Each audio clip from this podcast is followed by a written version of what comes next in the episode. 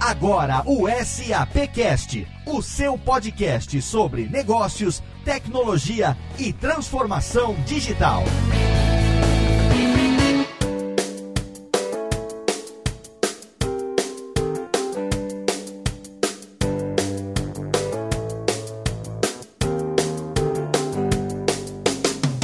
Seja muito bem-vindo. Eu sou Léo Lopes e está no ar mais uma edição do SAPcast, o seu podcast sobre negócios, tecnologia e transformação digital, o podcast da SAP Brasil, ao vivo, diretamente do SAP Now 2019. Sim, começando hoje uma série de três programas especiais sobre o SAP Now. Você não sabe o que é o SAP Now? O SAP Now agora é o novo nome do que a gente chamava até o ano passado de SAP Fórum, o maior evento da SAP das Américas ou da América Latina, Rodrigo Murad? Da América Latina. Da América Latina é porque pra tem um o dos Estados Unidos. que tem o SAP Sapphire. o Sapphire, exatamente. Sapphire Now. Você já foi no Sapphire Now, Maximiliano Cunha? Ainda não, né? Eu tô esperando esse convite. Não Precisamos foi, não ir. conheço. Já pensou a gente vai fazer uma cobertura ao vivo do Sapphire com o SAPcast, ó, Sim. Target, hein? Quem sabe? O SAPcast é chega lá, referência aí na empresa. Quem sabe a gente vai pra lá um dia. Objetivo. Mas estamos aqui ao vivo do SAP Now 2019, o primeiro ano que tem esse nome, né, Rodrigo? Uma, uma padronização mundial.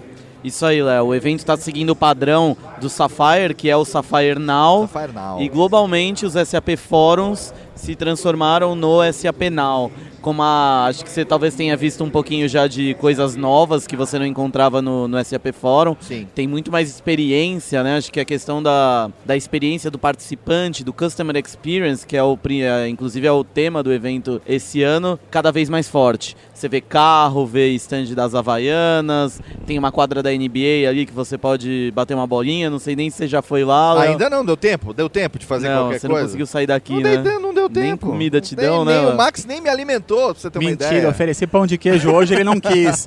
Falou que tá fazendo uma dieta low carb. Tá low carb.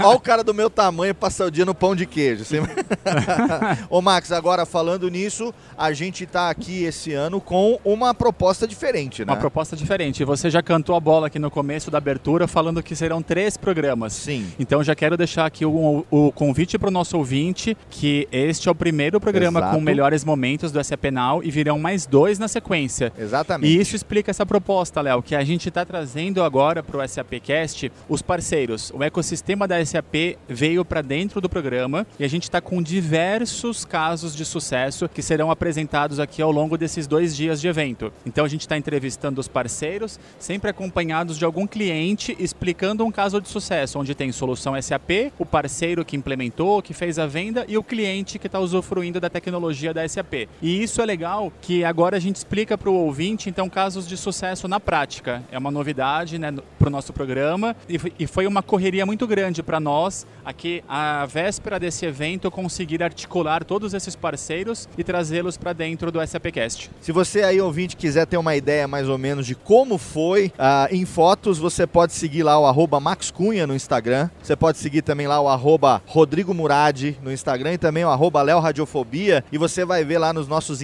Instagrams como que foi a cobertura com fotos aqui do evento. A gente batendo papo com os parceiros. A gente está aqui num espaço que é como se fosse uma praça, né? E é bem legal porque a gente está aqui numa área de circulação. Isso. é, com uma visibilidade muito grande. Essa Todo foi uma mundo ideia nossa, Léo. Ao invés de fazer o tradicional aquário de estúdio, a gente falou, vamos colocar um banco, uma praça no meio do evento, no Aham. meio do evento, para realmente ser convidativo para as pessoas virem participar e virem falar conosco. É porque todos os stands, eles têm uma cara de aquário, de estúdio, É. né? O stand é quadradão, ele tá ali e tal. Então, a gente aqui não, tá numa área externa, rodeada de vasos de flor, com gramado e tal, uma coisa toda temática. E um totem identificando que aqui é o SAPcast Corner e as pessoas podem passar, tirar foto, ver a gente fazendo aqui o programa ao vivo. A, A gente... Praça do Léo. A pra... Ah, eu tô de Carlos Alberto aqui, imitando o Jô Soares. O ano que vem talvez seja o SAPcast na praia. Esse ano é o SAPcast Ah, na praça. boa, a gente tava falando sobre A isso, hein? Gente vende Havaianas. Por que não? Havaianas é um case, SAP, a gente vem todo mundo de é, Havaianas. Agora Vende SAP é uma empresa Havaianas Só que friendly, né? é, então Então, vai ser justo, é eu, Rodrigo Murad e Max Cunha de sunga. O Vai Max com o six-pack dele, eu e o Rodrigo com, Com a nossa six-pack. pochetinha aqui. O Six-pack, six-pack. nossa.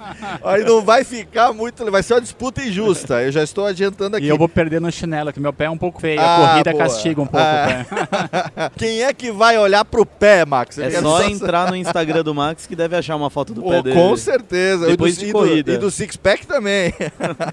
Mas olha só, é, a gente vai então agora trazer para você alguns dos depoimentos nesse nosso primeiro programa especial da cobertura aqui ao vivo do SA Penal 2019 e a, a gente vai publicar semanalmente esses três programas. Então esse programa está saindo aqui no meio da semana, mas na próxima segunda-feira a gente tem a parte 2 e depois na outra segunda-feira seguida a gente já vai ter a parte 3. E além dos depoimentos, você vai ouvir aí no meio dos papos com os parceiros e também com os clientes, as sonoras que o nosso repórter foca Christian Geronasso gravou, pílulas de conteúdo, ele que foi pelo show floor entrevistando outras pessoas, trazendo outros conteúdos um pouco menores, mas não menos relevantes. Exato. Pra gente a poder gente tá ilustrar. curioso, porque ele garantiu que tem coisa muito boa vindo aí. Entrevistas Exatamente. exclusivas. E no momento da gravação dessas aberturas aqui, a gente não ouviu o que o Christian Não. falou, então estamos Ele tá acreditando solto, a fera tá solta. Estamos acreditando e torcendo muito para que o conteúdo seja realmente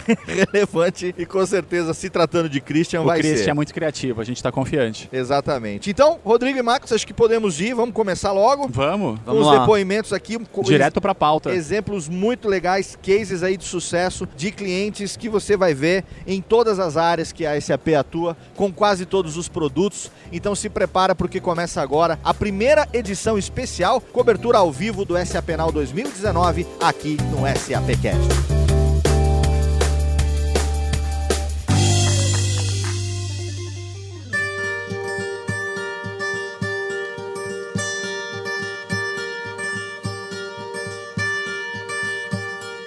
SAPcast ao vivo no SAP Penal 2019, trazendo aqui mais um parceiro da SAP e mais uma experiência muito bacana de um cliente que está utilizando uma solução SAP que praticamente mudou o jeito dele fazer o negócio dele.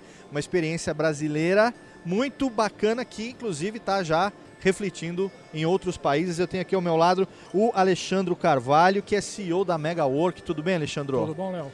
Prazer ter você aqui com a gente no Igualmente. SAPcast. É, Eu quero que você conte um pouco para a gente começar é, da relação que a MegaWork tem com a SAP, em que área que vocês atuam, quanto tempo de parceria tem, como é que se deu isso antes da gente apresentar o caso do nosso cliente. A Megwork é é uma empresa que fundamentalmente trabalha com, somente com SAP.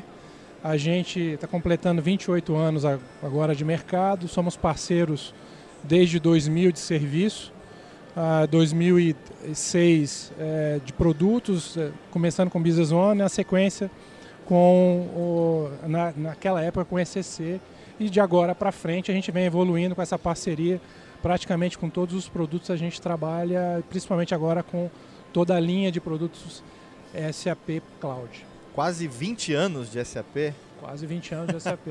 E nesses 20 anos eu acredito que a maneira de eh, lidar com as soluções ela deve ter sido, obviamente, aprimorada com base na experiência, talvez muita tentativa e erro aí ao longo do- da, da trajetória, até chegar, por exemplo, nesse case agora que a gente vai apresentar, que é relacionado à aplicação do S4HANA, né? Perfeito.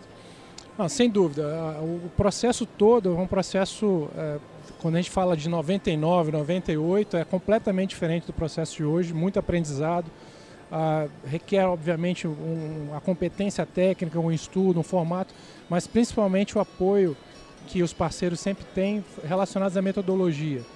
Ah, toda vez que a SAP traz um produto, ela traz encorpado, traz embalado uma metodologia nova que facilita com que os parceiros e os clientes entendam implementem as soluções.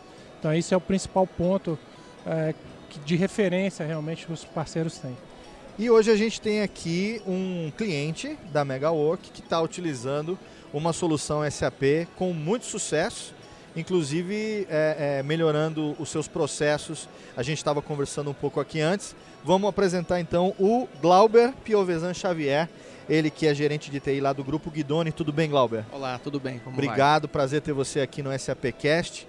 É, primeiro conta para o nosso ouvinte qual é a área de atuação da sua empresa. É, a, o Grupo Guidoni ele é, uma, é uma empresa que tem mudado sua trajetória recentemente. A gente é, era bem conhecido no mercado como uma indústria de rochas ornamentais, né, extração, e a gente teve um reposicionamento recentemente, há poucos anos, é, mudando a visão da empresa para que a empresa fosse uma empresa é, de revestimentos reconhecida.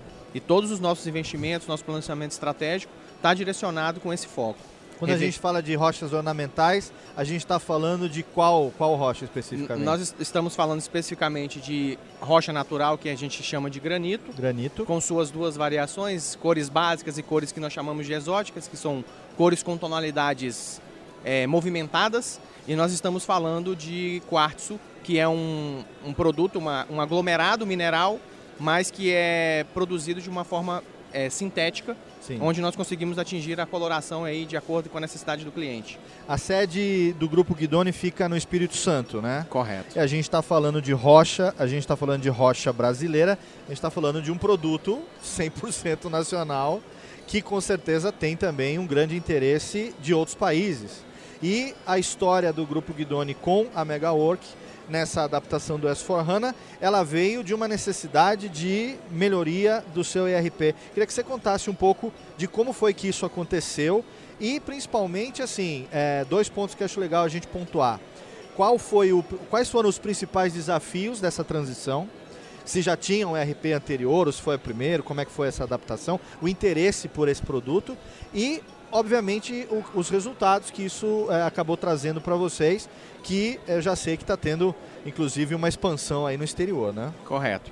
É, como eu disse, a, a o grupo ele já é. A nossa operação sempre foi focada 100% na, na, exportação, na exportação. Certo. É, grande, uma pequena parte no mercado interno. É... Isso já desde o começo já era voltado para exportação. É, tá. A gente tem aí 28 anos de trajetória, é uma empresa familiar, né?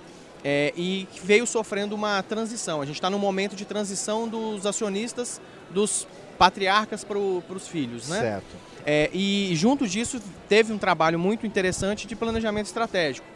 E no planejamento estratégico foi identificado a necessidade de uma padronização. É, nós trabalhávamos com um sistema que não estava nos respondendo naquele momento, certo. na velocidade adequada que o negócio precisava e na velocidade adequada, confiabilidade também, é, que suportasse aí o crescimento exponencial. Uma da nossa missão é crescimento exponencial. E a escolha do, da SAP foi, foi pensada em virtude disso. Foi feito um trabalho bem interessante de mapeamento, estudo, propostas, é, aderência né, dos parceiros. E aí, ó, e nesse sentido, a Megawork fez bastante diferença, porque já vinha do, do nicho de, de mercado, deu um suporte, gerou uma confiança nos, nos próprios acionistas pelo, pela vivência. Isso facilitou bastante. É, e a, a, a, no momento meio que conjunto, tivemos uma aquisição de uma, uma unidade na Espanha é, e que também tínhamos a necessidade de ter um padrão. Brasil, um padrão com a Espanha, temos um CD na Itália agora, estamos indo agora no ano que vem para os Estados Unidos, acabamos de, há dois meses atrás, adquirir uma unidade nos Estados Unidos e a, esse conceito do, do RP, ele era o ponto-chave de sustentação para as tomadas de decisões, padronização de rotina e confiabilidade da informação. Certo. E sem dúvida, é, o SAP nesse momento, com todas as análises, os trabalhos que foram feitos, ele tinha um diferencial e por isso a, a decisão da empresa de ir nesse caminho. O approach foi da Megawork para o grupo ou o grupo procurou? Como, como é que se deu o início dessa, desse relacionamento? É, a Megwork ela tem uma, uma tradição no mercado de rochas ornamentais. É, após o projeto Guidoni foi fundamental para isso. Ah, Nós tá. certificamos uma solução. Perfeito. Então, na verdade, a gente vem namorando, vinha namorando com o grupo, apresentamos a expertise, então foi o quinto projeto que a gente fez específico não é um negócio simples, é, acaba sendo um negócio complexo. imagino que seja, né? Toda, todos os detalhes e as, as variações que deva ter. Sim. Tem processos que se assemelham até a processos artísticos, porque pedras exóticas tem cor, tem coloração, tem densidade, tem processos que são muito específicos, até específicos de cada cliente. Então, A demanda vem específica do cliente já? Eu quero uma rocha assim, sim. assim, assado. sim. É, E- acontece de, de, de várias formas. Você tem um assim. portfólio e, e o que, que você pode mostrar, o que, que você pode produzir. Temos um portfólio, para alguns produtos a produção é empurrada, assim, a gente sabe da demanda de mercado Sim. e a gente faz a produção planejada, Você faz um push daquilo que E- você já pode oferecer. pode ofertar, mas também tem esse lado de, de demanda do cliente. A gente trabalha, a gente tem um viés também de projetos, grandes Certo. projetos. Então muitas vezes, por exemplo, o aeroporto do Rio Galeão foi um exemplo. Veio uma demanda, ah, eu preciso fazer uma obra com essa tonalidade. Nós olhamos para dentro de casa, para as nossas jazidas, para o que a gente tem de produto, olha, temos essas opções. E o cliente toma a decisão é, baseado. Aí, enfim, te- temos várias formas de atender. E como o Alexandre comentou, temos as.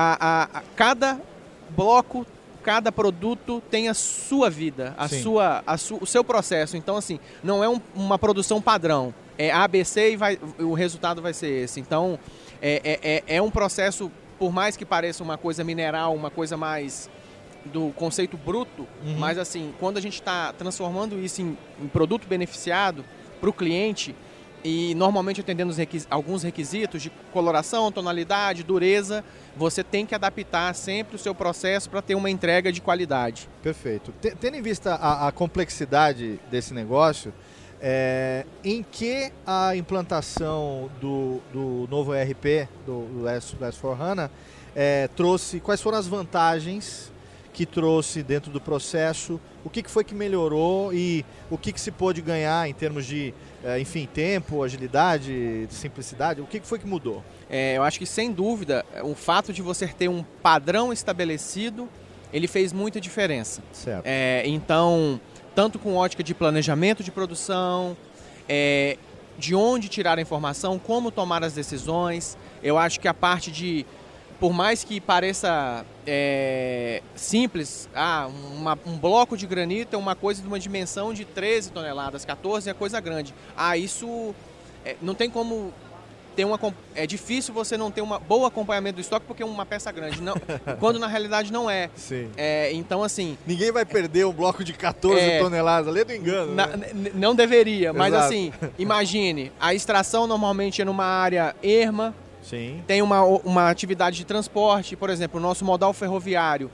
A gente usa parte é, ferroviário, parte o, o modal terrestre com caminhões. Trens descarrilham, navios afundam. E acontece de tudo. Então, assim, Blocos rolam. Blocos é, então, assim, se você não tiver realmente um sistema que suporte essa transição, porque assim, tem processos nossos que entre o bloco nascer, por exemplo, e ser exportado, ele vai passar por cerca de 13 a 14 processos de movimentações ou transformação. Então, o, quando a gente fala do S4HANA, é, a velocidade e a padronização e a sinergia com que isso ocorre nos trouxe muito, muito, muito mais agilidade e visibilidade do que está acontecendo no dia a dia. Co- Controle de custos, né, Glauber? Muito importante. Contabilização dos processos, registro dos processos.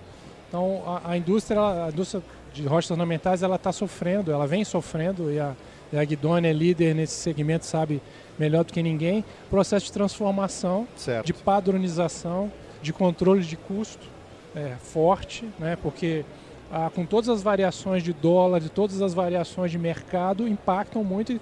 Uma empresa que não tiver regulado do ponto de vista de custo e de controle de produção não sobrevive. Com certeza. E e quando eu citei essa questão da expansão internacional, é, eu me referi não ao foco na exportação, mas ao que você falou que me, me- chamou bastante atenção, que é o fato de vocês estarem estabelecendo essas, essas bases também na Europa, agora nos Estados Unidos.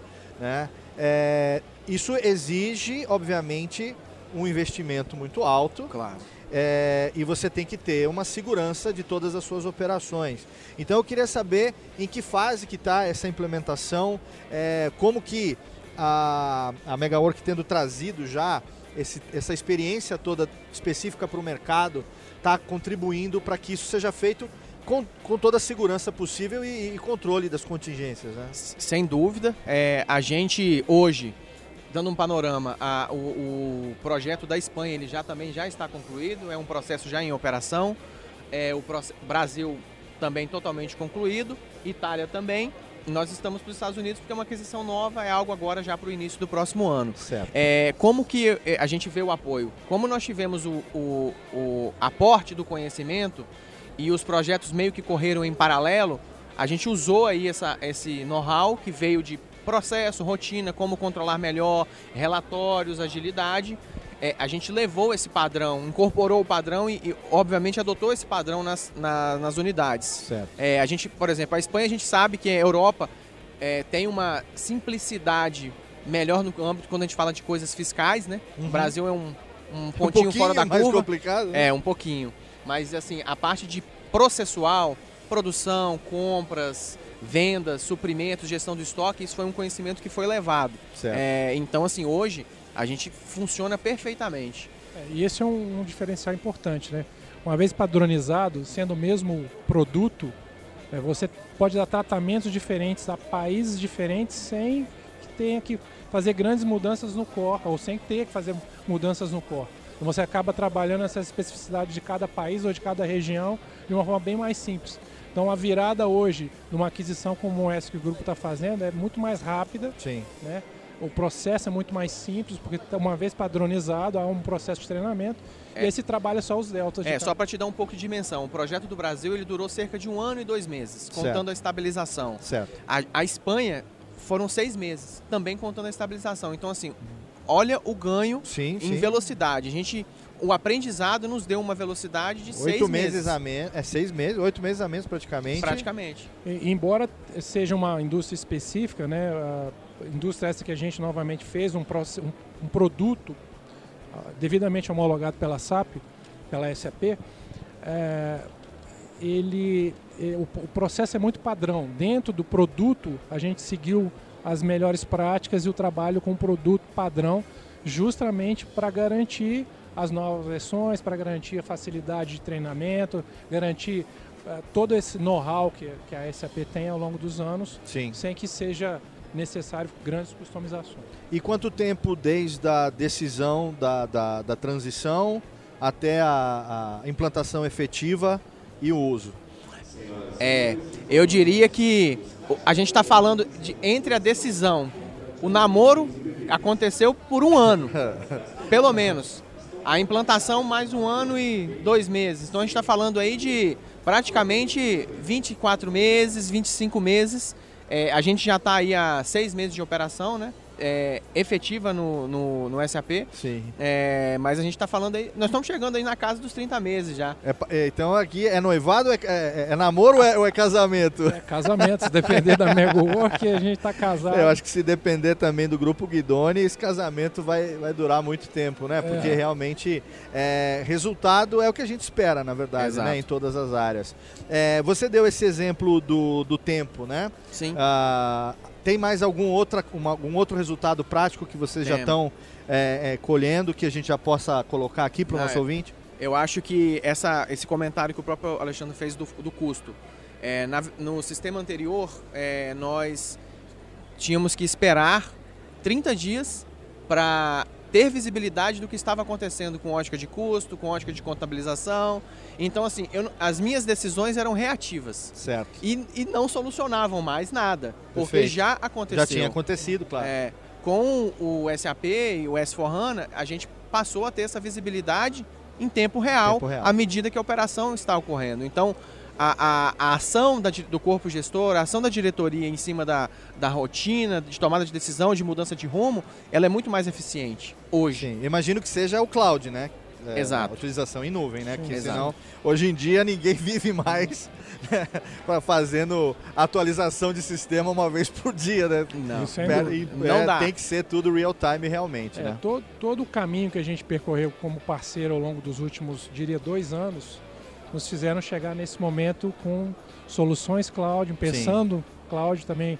Não é só uma questão de produto, né? Todos nós É também uma temos mudança de mais- pensamento, sim. né? Realmente. A gente fica arraigado naqueles hábitos antigos e muitas vezes esse acaba sendo um dos desafios da transição, né? Sim. É, que é mudar a cabeça da, da- da gestão. Eu, eu vejo você, Glauber, eu posso estar julgando errado, mas eu imagino, eu imagino que o Grupo Guidoni tenha é, uma gestão com uma cabeça bastante é, contemporânea, um pessoal jovem que não tem muita dificuldade de se adaptar a essas novas ferramentas, né? Exato. E você, como gerente de TI, teve um desafio grande também nesse aspecto, porque às vezes convencer os seus pares de que vale a pena essa transição para algo que tipo assim, poderia estar tá melhor, mas ah, vamos ficar como está aquela acomodação com aquilo que você já faz há tanto tempo, é um desafio a mais, né? Sim, esse, Não, a, gente, esse... a gente brinca que os, os diretores vão, vão fazem uma viagem e voltam com, com um negócio novo com uma empresa. é, é, é, mais ou menos desse jeito. É, é bem. É, a direção, o nosso próprio CEO, ele, ele, ele é, é, vem, vem de, é, a segunda geração da, da família. Então, assim, resultado rápido, decisão rápida e transições rápidas, eu acho que sim foi um desafio. A gente tem várias faixas etárias na empresa, no corpo de gestão, mas eu acho que também o, o suporte que a, a, própria diretoria nos deu para poder haver a mudança e, e, sempre mostrando o horizonte que, que a empresa quer atingir, facilitou um pouco a tomada de decisão, mas assim, claro. assim, não adianta dizer que assim, nunca é fácil. Não, com certeza. O, o poder de persuasão tem que ser muito alto e se você não mostrar um valor é um pouco mais difícil de você conseguir fazer essa transição. Com certeza. Aí quando se tem o resultado agora, agora que já tem né, os resultados começando a aparecer, aí faz com que o processo de transição não tenha sido tão duro quanto foi, na verdade. A impressão é que foi bem mais fácil, né, Alexandre? É, o fundamental é, é ter pessoas né, de, de, mercado capacitadas. Isso acho que foi uma das primeiras ações que a direção tomou. Sim. Né? Então o próprio Glauber veio de mercado, veio de experiência, o time que foi reunido, o time de key user, a própria direção já vem de uma experiência. Isso também é outro ponto fundamental pelo fato da comunidade SAP é, e principalmente quando a gente tem projetos de sucesso, projetos Sim. que são referência. Isso, obviamente, é passado para o mercado. Isso traz profissionais capazes, traz formatos funcionais e é isso aí que faz com que o sucesso da comunidade aconteça. Excelente. E é esse case de sucesso que a gente trouxe aqui. Alexandre, obrigado. Eu que agradeço, Você, Léo. CEO da MegaWork, trazendo para a gente essa parceria de sucesso. E também nosso querido Glauber, parabéns, sucesso ao Grupo Guidoni. Que obrigado. tenham muitos resultados aí eh, com esse produto tipicamente nacional, mundo afora, aí agora com muito mais agilidade do que antes, né? Correto. Muito obrigado, eu agradeço. Obrigado pela participação de vocês aqui no SAPcast.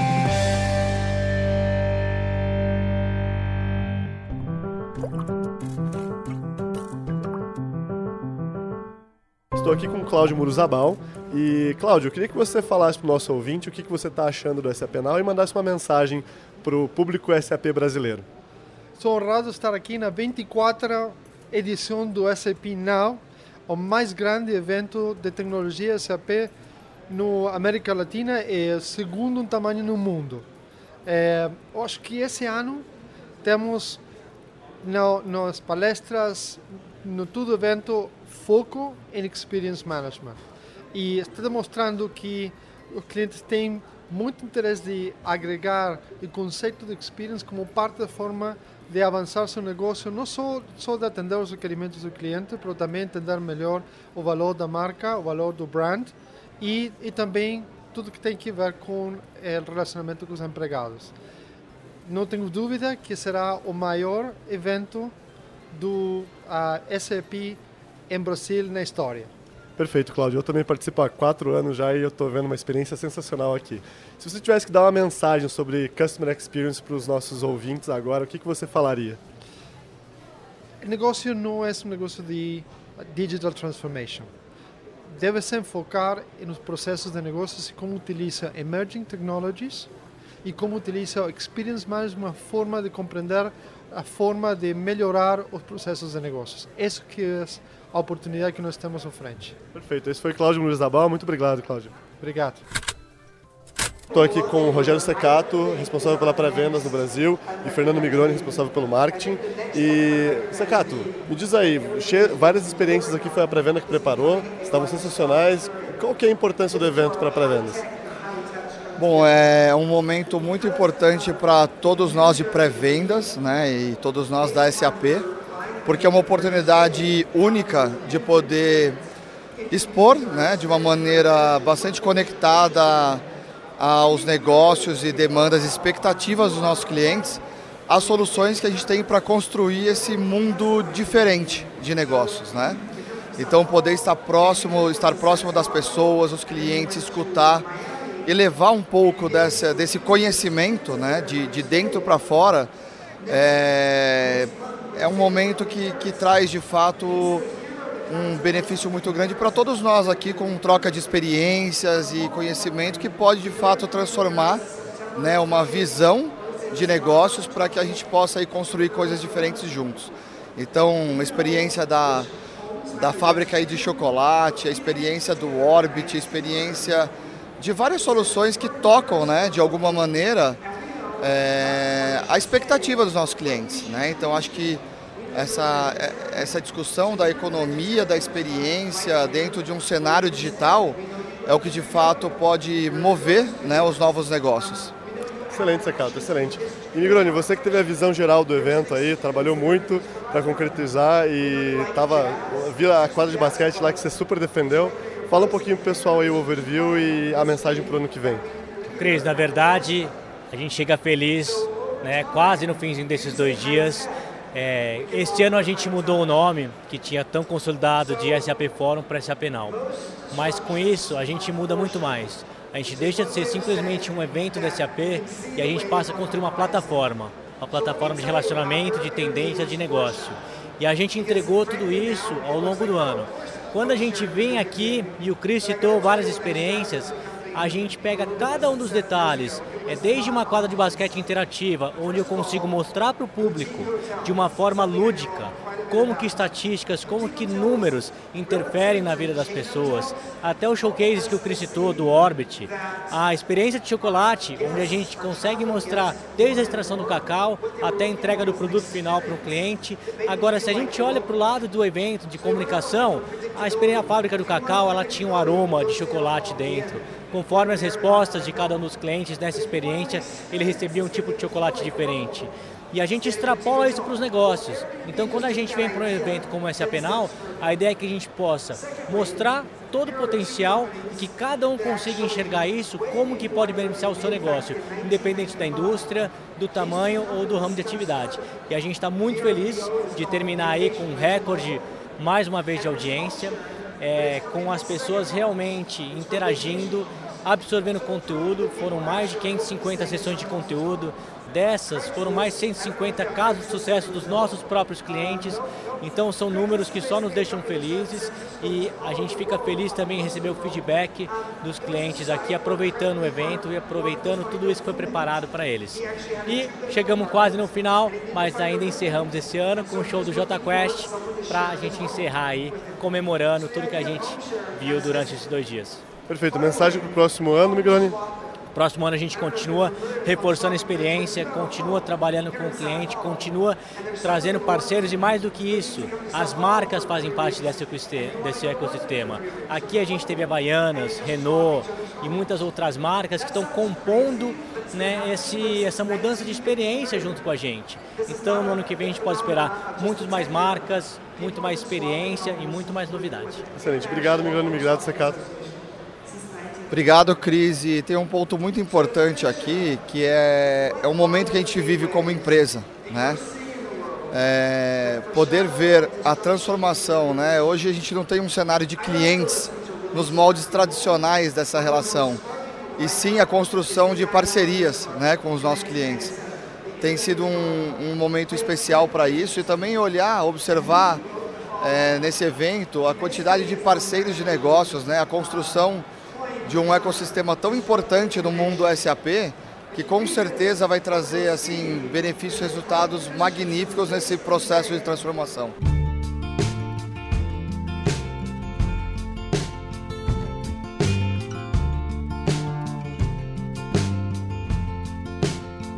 SAPcast ao vivo no SAP Now 2019, trazendo mais um parceiro da SAP com mais um case de sucesso de um cliente que está utilizando as soluções SAP. Eu tenho aqui ao meu lado, diretamente da Convista, o Paulo Souto. Tudo bem, Paulo? Tudo jóia, Léo. Prazer falar com você. Obrigado por estar aqui com a gente no SAPcast. É, a gente sabe que a gente tem aqui um cliente de peso para a gente apresentar. Sem dúvida. Um case de sucesso, mas antes eu queria que você se apresentasse e falasse um pouco do trabalho da Convista e do relacionamento que a Convista desenvolve com a SAP. Tá ótimo. Primeiramente queria agradecer aí a, o espaço e dizer que é um prazer aí uh, para a Convista estar presente aqui com vocês. O, a Convista é uma consultoria uh, com origem alemã, uma consultoria que atua no mercado SAP há 20 anos, com foco aí no, na parte de seguros, no, nas, nas soluções SAP para o mercado segurador. E nós estamos aqui no Brasil atuando uh, desde 2012. Estamos aqui há sete anos atuando também uh, no mercado segurador SAP. Do... Esse tempo todo trabalhando com SAP? Esse tempo todo trabalhando exclusivamente com SAP. Excelente. E dentro da, das soluções que vocês trabalham, tendo foco o mercado de seguros, acho que existem várias soluções que fazem parte desse portfólio, né? Sem dúvida. O, as principais soluções, Léo, é, que nós uh, implementamos no mercado de seguros são soluções voltadas aí para a área de back-office e para a área de middle office. Tá? São soluções uh, contábeis, soluções financeiras, fiscais, soluções para atender as demandas legais do mercado segurador nacional, SUSEP e ANS e também uh, nós atuamos muito com a parte de remuneração comercial, remuneração de corretores, assessorias, ou seja, parceiros comerciais das seguradoras. É, como se já não bastasse a gente envolver o lado financeiro, a gente tem também o lado legal que são duas coisas extremamente simples aqui no Brasil, né? Sem a gente dúvida. quase não tem legislação para nada disso, as coisas nunca mudam, é uma estabilidade total. Então eu imagino a complexidade realmente que seja é, a necessidade de se gerir tudo isso de maneira eficiente e, obviamente, com resultados, né? Então a gente traz aqui o case da Bradesco Seguros, que a gente tem aqui ao nosso lado a presença da Eurídice Campos, que é gerente departamental SAP dentro da Bradesco Seguros. Seja bem-vinda, Eurídice. Muito obrigada, Léo. E também o Wagner Valente, que é gerente de sistema SAP dentro da Bradesco Seguros. Tudo bem, Wagner? Tudo jóia. Obrigado pela presença de vocês aqui no SAP Cast. Eu queria primeiro perguntar para vocês o seguinte: quem foi que começou a paquerar quem? Como é que o namoro começou? Foi a Bradesco Seguros que começou a namorar a Convista? Foi a Convista que começou a namorar a Bradesco Seguros? Ou alguém começou a namorar a SAP e encontrou na Convista o, o, o, o padrinho desse casamento? Conta é, para mim, Yuri. É, na verdade foi uma junção de coisas, né? A parte do módulo de remuneração foi um namoro realmente da Convista com a Bradesco, que é a Bradesco direto com a Convista. Na parte do FSCD, é, aí a gente já foi via SAP. O namoro começou com a SAP e depois a Convista se juntou a gente.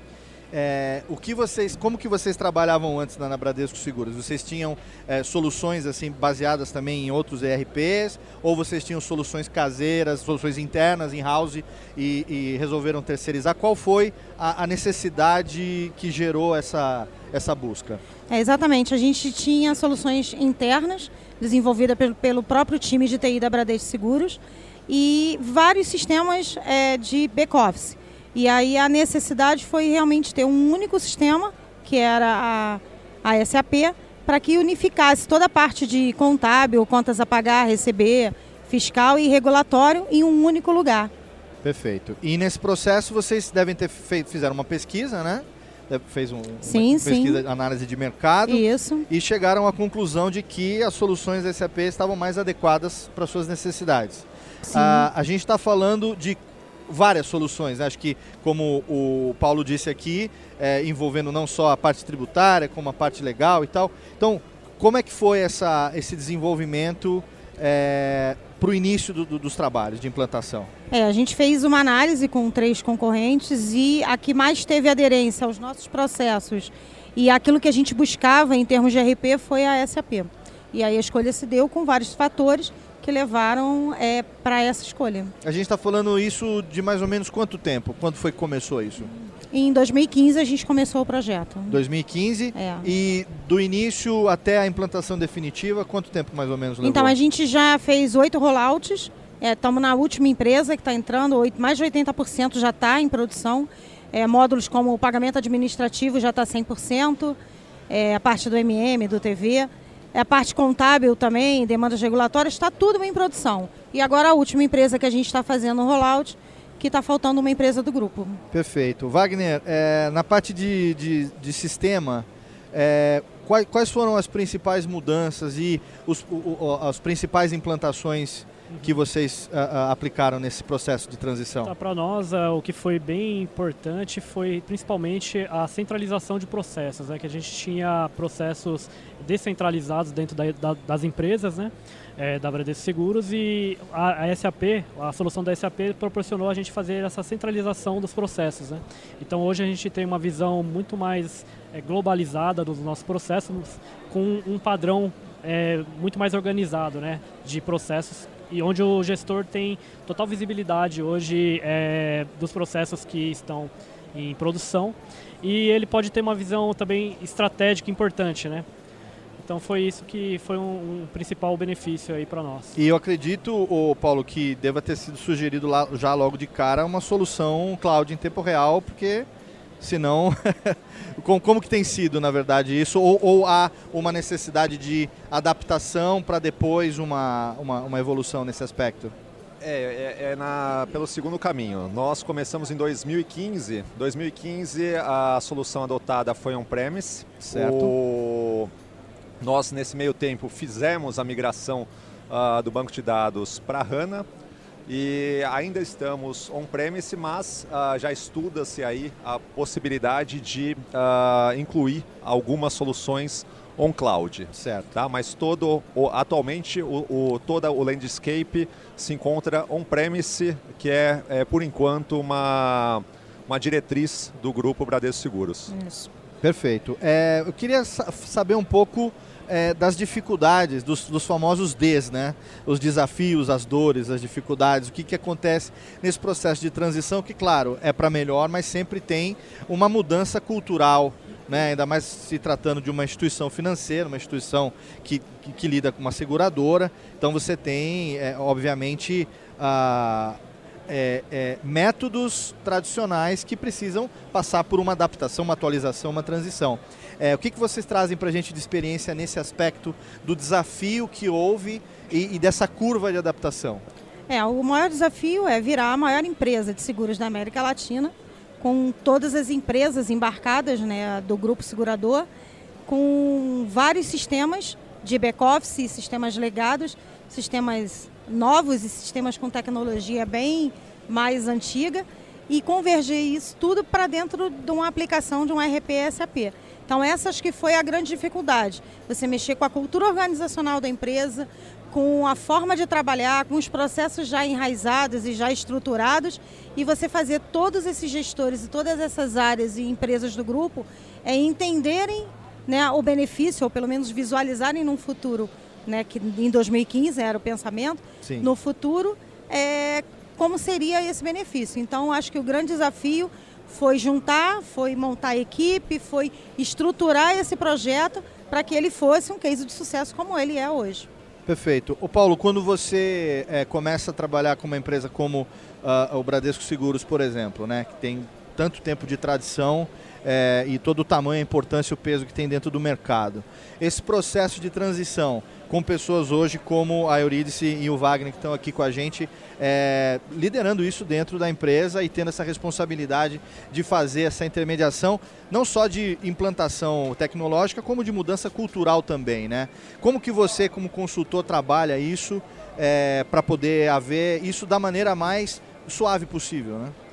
É, sem dúvida. Esse, esse ponto que a Euridice citou, é, que é a, a sua pergunta também, foi um dos grandes desafios que nós tivemos. O, o grupo Bradesco Seguros é um grupo que é, é um organismo vivo, muito dinâmico e que uh, esse projeto veio mexer em alguns dos alicerces sistêmicos deles. Então a gente realmente teve que ter é, um trabalho é, de mudança muito é, focado aí uh, no SAP e na cultura da Bradesco Seguros, Sim. tá? Para gente, para ser algo que fosse é, é, disruptivo, mas que não fosse uh, algo muito impactante na cultura da Bradesco Seguros.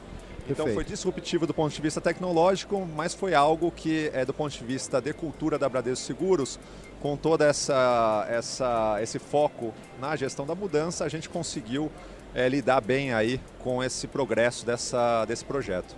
Quatro anos praticamente, né? De Isso. 2015 para cá. Você falou que já está na fase 8. Estamos na última implementação, Na última virando a implementação. última empresa. E como que está, obviamente, ao longo desses quatro anos, o que, que a gente já traz de resultado prático, de benefício, em termos de tempo, em termos de eficiência, o que, que a gente pode trazer aqui como exemplo? Não, hoje a gente tem um ganho de uma centralização das informações.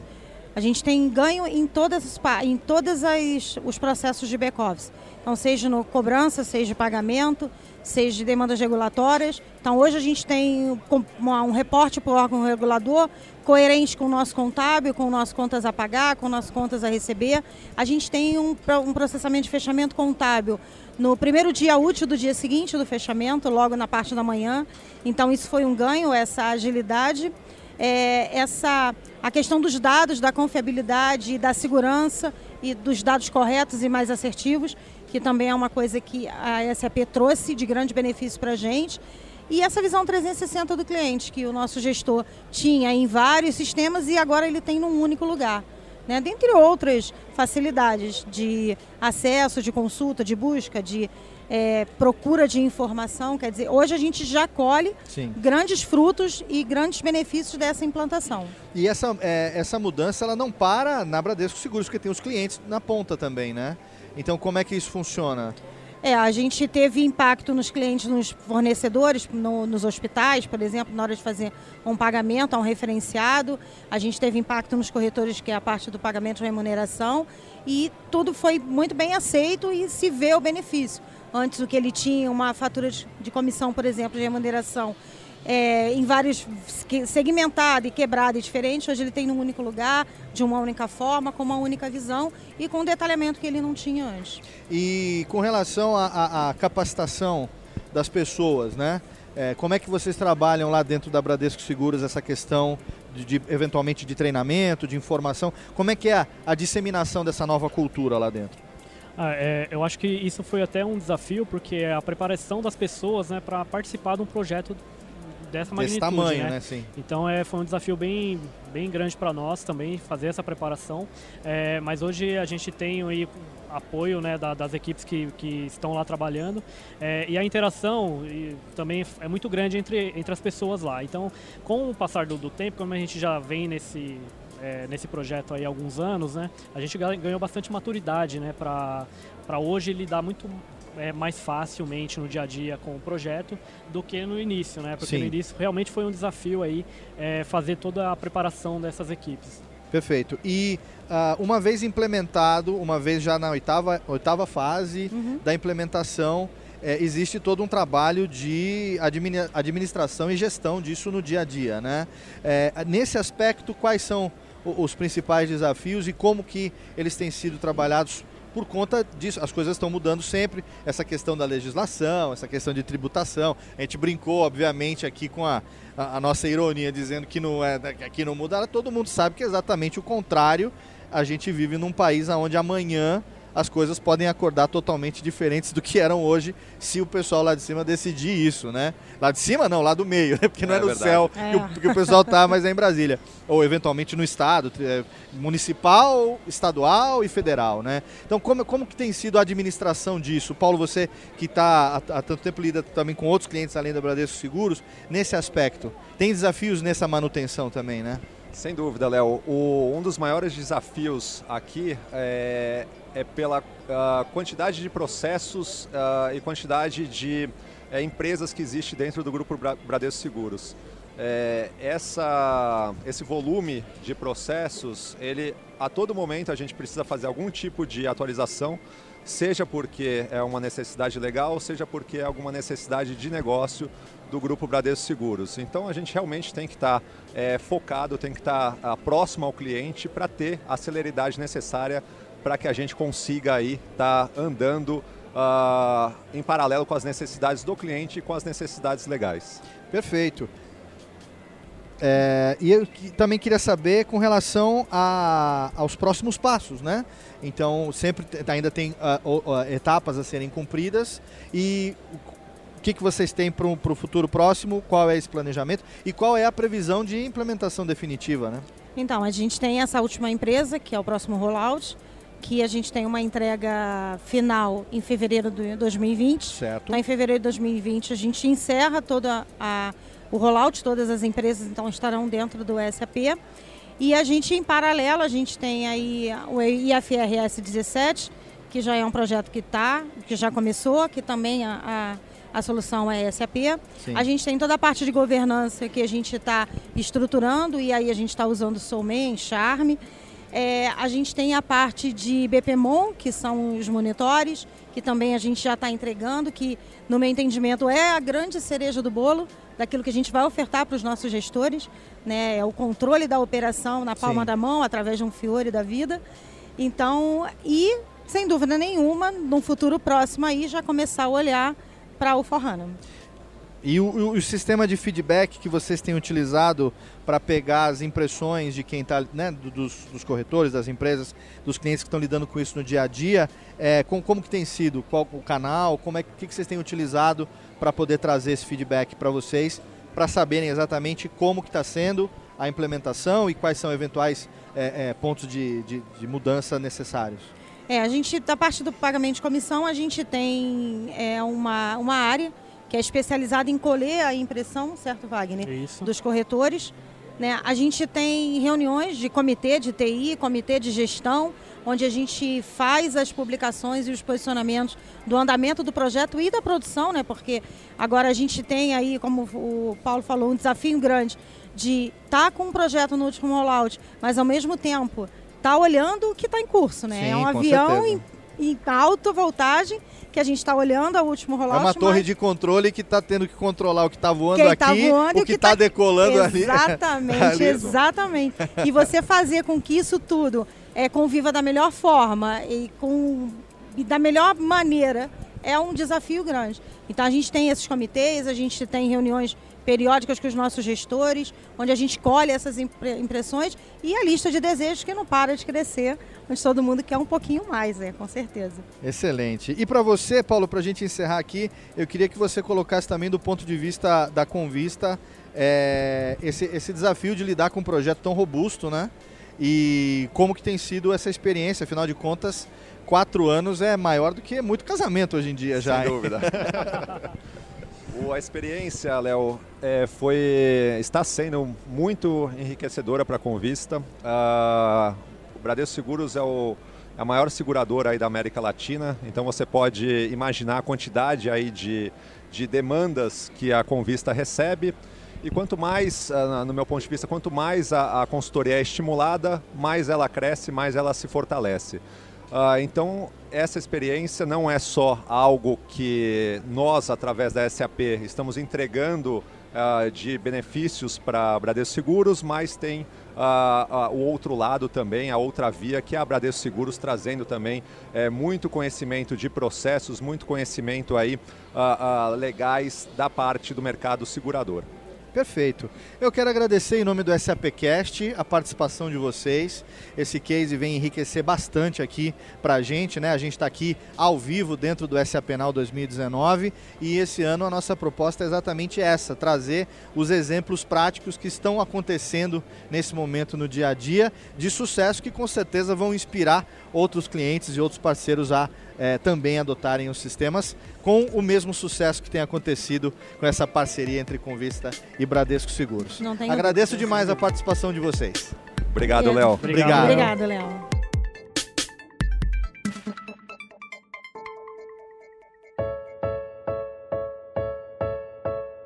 Estou aqui com a Luciana Cohen, é, que participou hoje da abertura do SAP Now. E Lu, conta um pouquinho aí, você que é Head de Responsabilidade Social e Comunicação da SAP, é, como que tá é, esses temas aqui no SAP Now hoje no segundo dia? Oi, tudo bom? É, a gente mostrou um dos projetos de responsabilidade social da SAP Brasil, que é um projeto que a gente tem no Sergipe com uma ONG chamada IPTI. A gente trabalha lá com essa ONG fazendo um projeto de apoio à matemática com webséries e também um projeto importante de apoio à programação e robótica com o time lá de Sergipe numa pequena cidade chamada Santa Luzia do Itaim.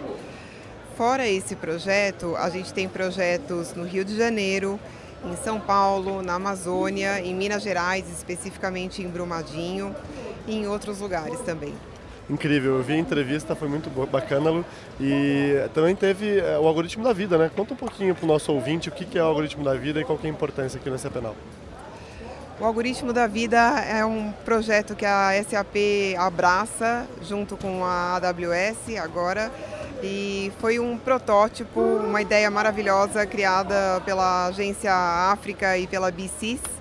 E é um, um projeto que é um algoritmo que observa os tweets, do, os perfis no Twitter e, e observa pessoas e perfis que estejam uh, tweetando uh, coisas relacionadas à depressão e chega em perfis uh, que ele entende como sendo pessoas com profunda depressão e pedindo ajuda até o ponto mais crítico de possivelmente risco de ideação suicida e, e depressão profunda. E aí essas pessoas é, são consideradas de alto risco pelo algoritmo e são mandadas para um dashboard. Esse dashboard é analisado por voluntários que daí se comunicam com essas pessoas também via Twitter, com mensagens que são mensagens preparadas e com os protocolos devidos. E essas pessoas é, são, é, se recomenda que essas pessoas procurem pelo CVV. O que a gente vai fazer agora, é, juntando com, nos juntando SAP e AWS, é fazer esse algoritmo funcionar cada vez melhor e todo o processo de responsabilidade social e todo o encaminhamento dessas pessoas deve ficar ainda melhor para a gente ajudar mais pessoas. Legal, Lua. SAP transformando a vida das pessoas numa vida melhor, certo? Certo, muito obrigada.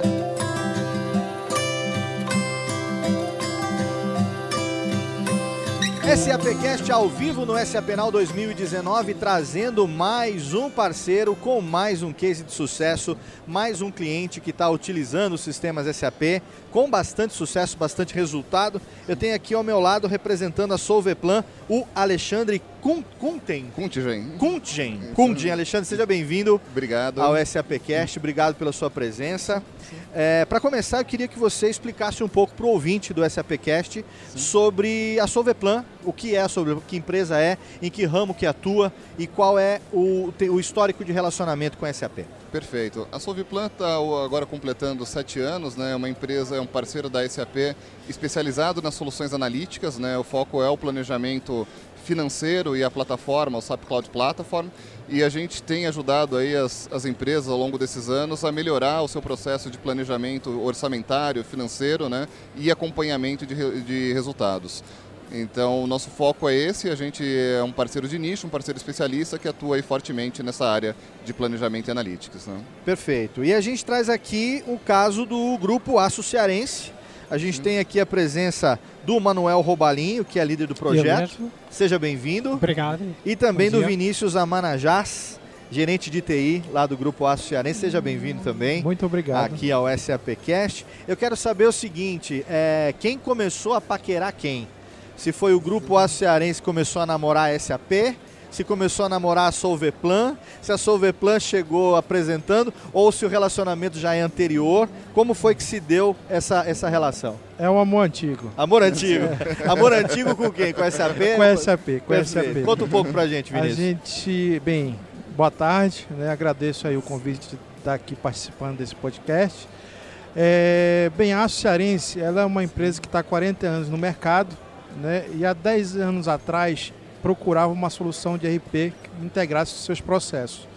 E eu vim para esse propósito. Então, em 2009 foi feito esse casamento. Né? Fizemos aí o primeiro projeto implantando o ECC. E de lá para cá só crescemos a, a relação. Né? E em 2017 a gente procurou a SAP e perguntou quem era um implementador pudesse nos ajudar com uma ferramenta para fazer o nosso orçamento né, planejamento orçamentário. Certo. Né, é, integrar todo o nosso processo que antes era muito via é, o ECC e alguns processos de planilha Excel. E aí a gente procurou uma solução e um case de sucesso que a gente gostaria de trazer para dentro de casa e a SAP indicou a Solveplan. E aí Certo. foi começou outro namoro.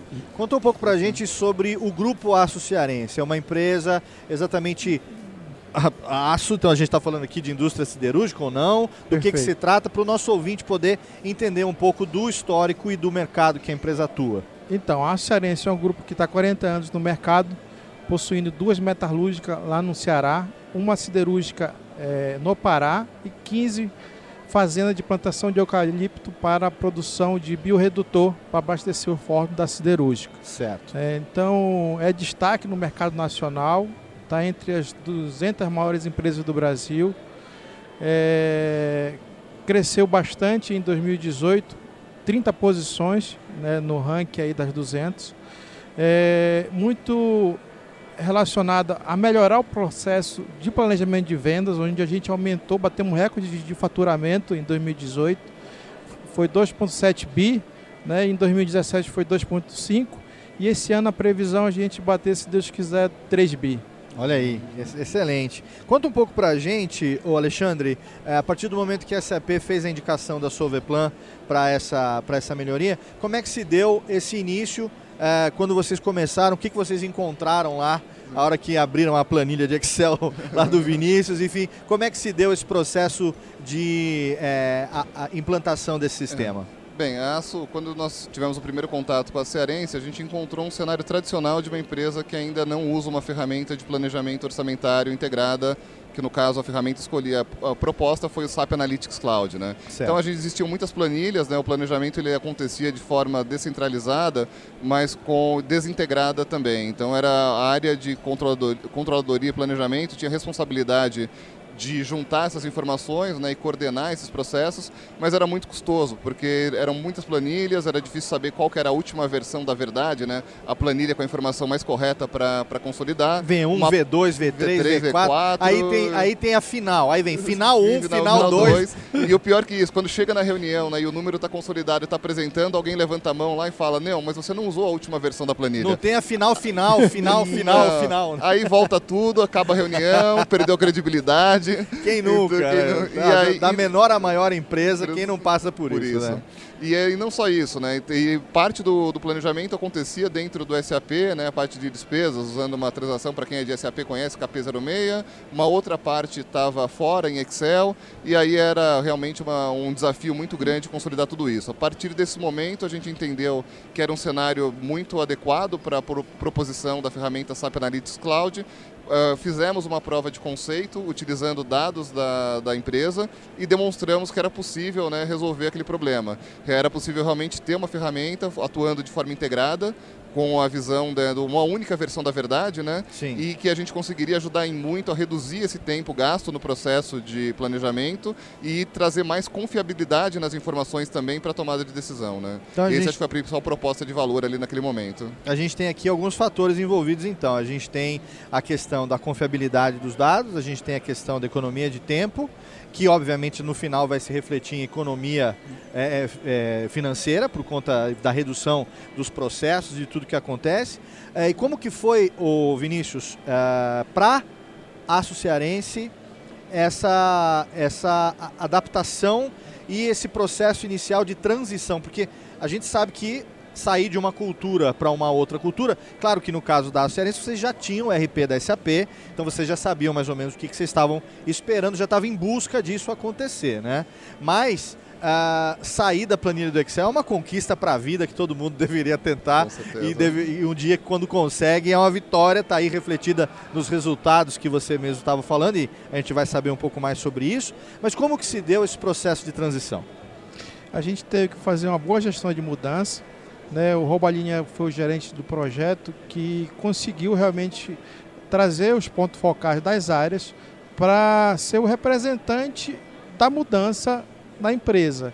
Então, o, o ponto focal foi realmente a pessoa que foi treinada, capacitada para levar toda a mudança para sua área. com isso a gente teve mais integração. O Robalino pode até acrescentar mais informações aí sobre toda a, a dificuldade que ele teve e o que, que ele precisou fazer para tirar aí o, as pedras do caminho. Pois, nós, eh, como todo o projeto, eh, montámos uma equipe eh, que acompanhava os consultores da Solveplan. Solveplan participou com os consultores especialistas em cada área e nós fomos buscar as pessoas que mais entendiam dessa área dentro da empresa. Porque às vezes não, não, não basta só colocar alguém para tocar o projeto se essa pessoa não consegue receber as informações ou até entender o envolvimento global das decisões que está tomando. Portanto, nós trouxemos as pessoas que eh, dominavam o assunto, que eram os gestores dessa informação e que eram as pessoas que faziam o intercâmbio daquilo que estava sendo decidido para que não se decidisse uma questão que depois lá na frente impactar a pessoa no dia a dia. Certo. Eu acho que aí uh, houve um ganho grande em termos da eficiência, porque nunca surgia a questão de fazer duas vezes. Eu fiz, a pessoa olhou, gostou, mas quando foi mostrar ao utilizador que tem que digitar, ele diz: Não, não era assim, não. Não, acho que aí as pessoas, como qualquer projeto, quando se escolhe um bom ponto focal, um bom key user, as coisas tendem a ter um sucesso bem mais efetivo. Sim, e também tem, acho que algo que é, a, a, impacta diretamente na eficiência é a questão da padronização dos Sim. processos, né? Porque quando você lida, e, e hoje, há, há, muitos anos eu trabalho já no ramo de multimídia, mas eu já trabalhei em, em empresa multinacional é, que fazia um grande uso também de docs e excels e, e outras ferramentas mais comuns. É, e cada um imprime ali o seu jeito de fazer as coisas. E nada é, é, mais contraproducente do que a hora que você vai botar na mesa, você não ter uma padronização e você ter que se obrigar a entender o jeito do outro fazer. Né? Como que isso foi trabalhado, o Alexandre? É, exatamente. Esse acho que é o principal diferencial na abordagem da Solviplan, nos projetos que a gente faz de implantação de planejamento. A gente foca sempre no processo de negócio do cliente. Certo. Então, todo projeto que a gente inicia, ele passa necessariamente por um desenho do processo futuro. Então, a gente primeiro faz esse desenho. Quando a gente faz esse desenho do processo futuro, é uma oportunidade da empresa de revisitar os processos atuais, né? verificar como o processo está sendo feito hoje usando esse fluxo em Excel Sim. e gerar um novo formato, né, um formato padronizado de processo. E aí esse formato, esse desenho de processo, e a gente desenha isso realmente, a gente desenha o processo utilizando uma ferramenta. E é esse desenho, novo desenho de processo que a gente vai implementar na solução. Então eu digo que todo projeto de implementação de uma solução de planejamento orçamentário, ele também é uma oportunidade de revisão dos, e melhoria dos processos internos de planejamento. Certo. É, eu queria saber nesse momento aqui um pouco é, dos, dos, dos, chamados Ds que a gente passa, né? das dores, os desafios, é, enfim, a, aquilo que a, a gente precisa superar para poder fazer com que essa renovação aconteça. Né? Como que isso aconteceu? É, quais foram os principais desafios nesse processo? Você me disse que a implantação começou em fevereiro de 2017. 2017. Então agora está é, com do, é, um ano e meio, vai fazer dois anos, né? O que, quais foram os principais desafios nesse período, Manuel? Como, como tudo isso é dirigido por pessoas, tem essas dores. Né? Tem a pessoa que vai perder a, a sapiência de só ele é que sabe fazer o cálculo custo da produção. Sim. Tem a pessoa que vai ficar aflito porque vai provavelmente mostrar a muita gente como é que é a folha, como é que é calculada, quanto é que as pessoas ganham. Tudo isso são receios legítimos das pessoas e que uma pessoa tem de ir ao, aos poucos desmistificando. Nestes último, neste último ano e meio que nós temos a ferramenta em produção, isso tem acabado por mostrar a essas pessoas que aquelas dores que ele tinha acabaram por o beneficiar, afinal. Certo. Porque quando a administração lhe pede uma posição sobre o orçamento de 2020, ele é rápido hoje, ele é eficiente, tem segurança na informação, não há o. Não, mas esta era a última planilha ou não. Não, é aquela informação oficial que está no sistema e qualquer pessoa pode aceder, acessar e conferir. Certo. E para além disso, ele sabe que a informação está segura. Isto é, tem os acessos já de segurança à informação, ele não precisa de passar a planilha por Excel no e-mail, não precisa de passar com cópia para alguém que provavelmente pode ver o e-mail no futuro e dar grandes problemas. Sim. Nós tivemos esses problemas Claro. e essas pessoas às vezes têm essas dores justificadíssimas e acho que só aos poucos é que o mito vai caindo e vendo que afinal a ferramenta veio para ajudar e muito e que só veio beneficiá-lo e muito também no processo. Tivemos dores também técnica, né, de tecnologia, onde o diferencial foi o poder de reação da Solverplan e principalmente da SAP Canadá, né, que realmente estava com, com um problema na mesa e se não fosse realmente todo mundo se mexer para resolver, a gente não teria avançado o projeto, porque era uma limi- limitação tecnológica. Então Certo. isso aí realmente é, o, o poder de reação da Solverplan em conjunto com a SAP Canadá aí foi um diferencial. Essa limitação tecnológica especificamente em que sentido? A ferramenta não conseguia fazer o cálculo médio de estoque, por exemplo. Certo.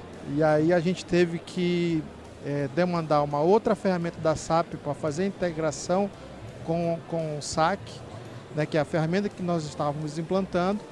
E aí deixou o projeto mais complexo, né, porque teria que ter mais uma integração com outra ferramenta, que foi o BPC. Isso é um exemplo do que o Alexandre disse de uma necessidade particular que precisa ser adaptada também, né? Isso. Na, na verdade, assim, né, a indústria né, siderúrgica é, é uma indústria bem de alta complexidade, né? E a complexidade do processo naquele momento, ela não estava prevista ainda para ser atendida com a ferramenta. E Perfeito. foi até uma oportunidade, né, dado o projeto da Cearense, e a partir dali teve uma evolução na ferramenta grande, e hoje a gente tem outros projetos, né, que a gente já implantou com esse mesmo cenário e a ferramenta hoje está atendendo plenamente. Então foi até um dos responsáveis aí pela evolução, né, que ajudou a, a, a co-inovar, né, a desenvolver a ferramenta junto com a SAP, com uma grande parte aí o, o projeto da Cearense contribuir muito para esse desenvolvimento do produto também. é, mas né? aí realmente, como diz o Vinícius, o grande diferencial é quando uma pessoa tem esse problema e está com as dores no projeto, não vê, a ferramenta não faz.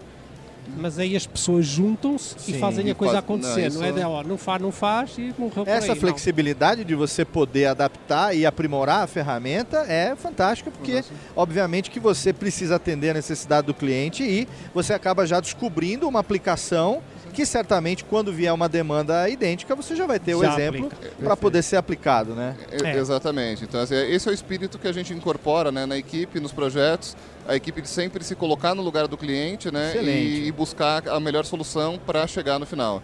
Então, essa é a postura que a gente adotou naquele momento e que a gente sempre procura adotar em todos os nossos projetos. Né? Excelente. E o Manuel citou, obviamente, já alguns dos resultados que estão sendo colhidos é, juntamente com o Vinícius também. Obviamente, o faturamento recorde em 2018 já pode ser atribuído parte disso a essa nova eficiência. Eu queria que vocês é, contassem para a gente, então, às vésperas de completar dois anos, é, quais são já os, os, ah, os principais benefícios né, que estão sendo é, vividos pela empresa nesse, nesse processo.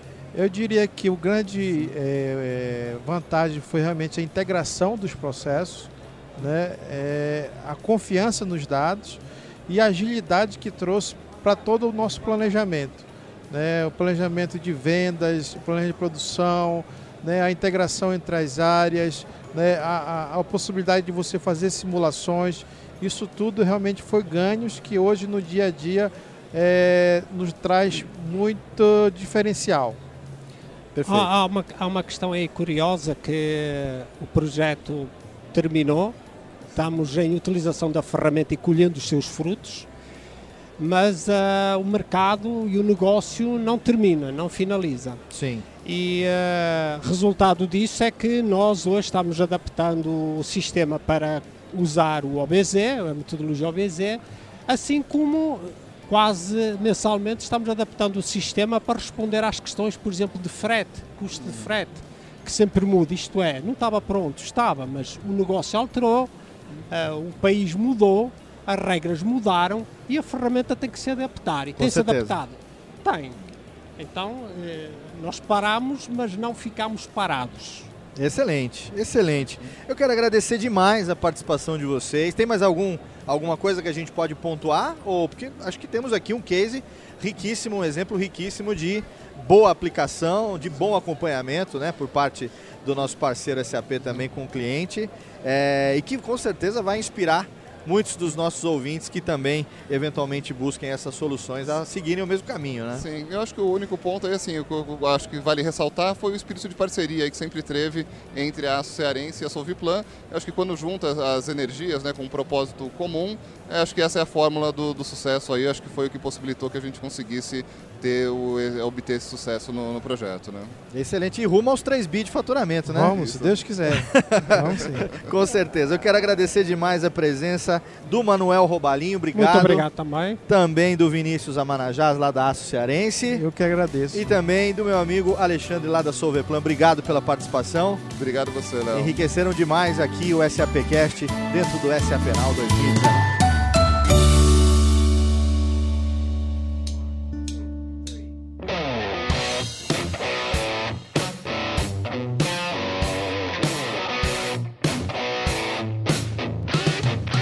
Com Adriana Arolho, CEO da SAP Brasil.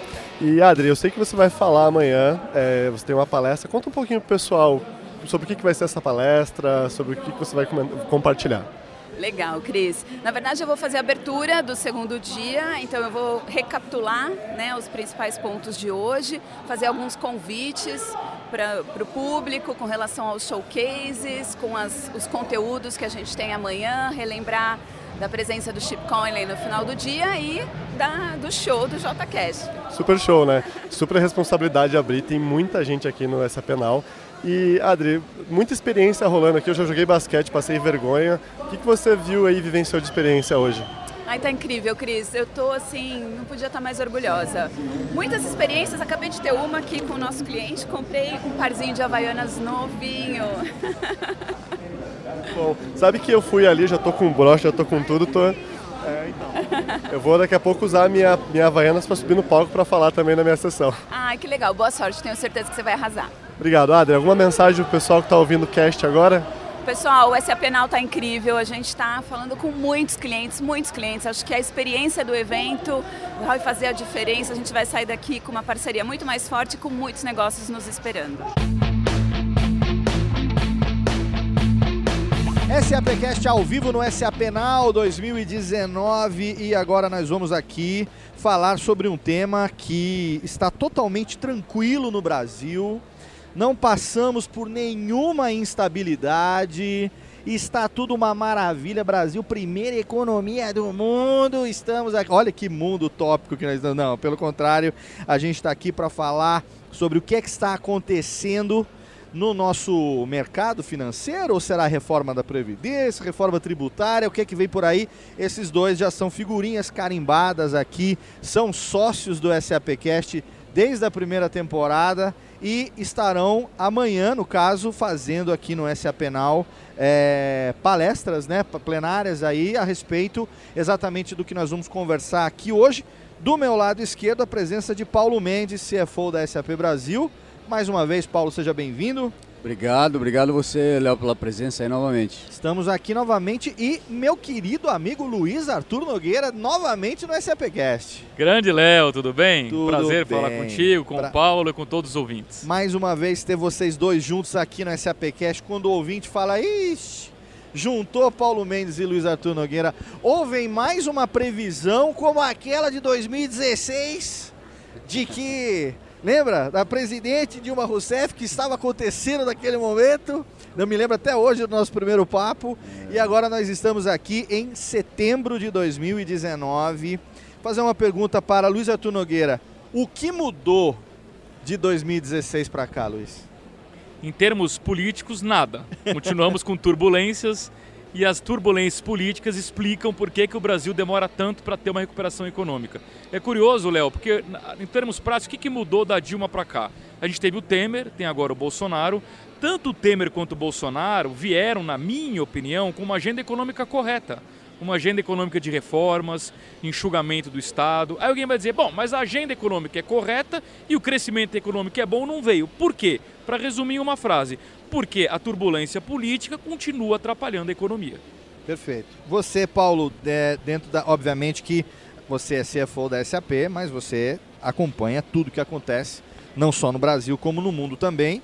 Afinal de contas, não se ocupa uma função dessa sem estar atualizado com tudo que está acontecendo e principalmente não se mantém também sem saber o que está acontecendo. Você compartilha da impressão do Luiz Arthur ou você, dentro do mundo corporativo, enxerga também de uma outra maneira? Léo, na sua, na sua brincadeira aí, eu estou completando cinco anos nessa função na Olha SAP. aí.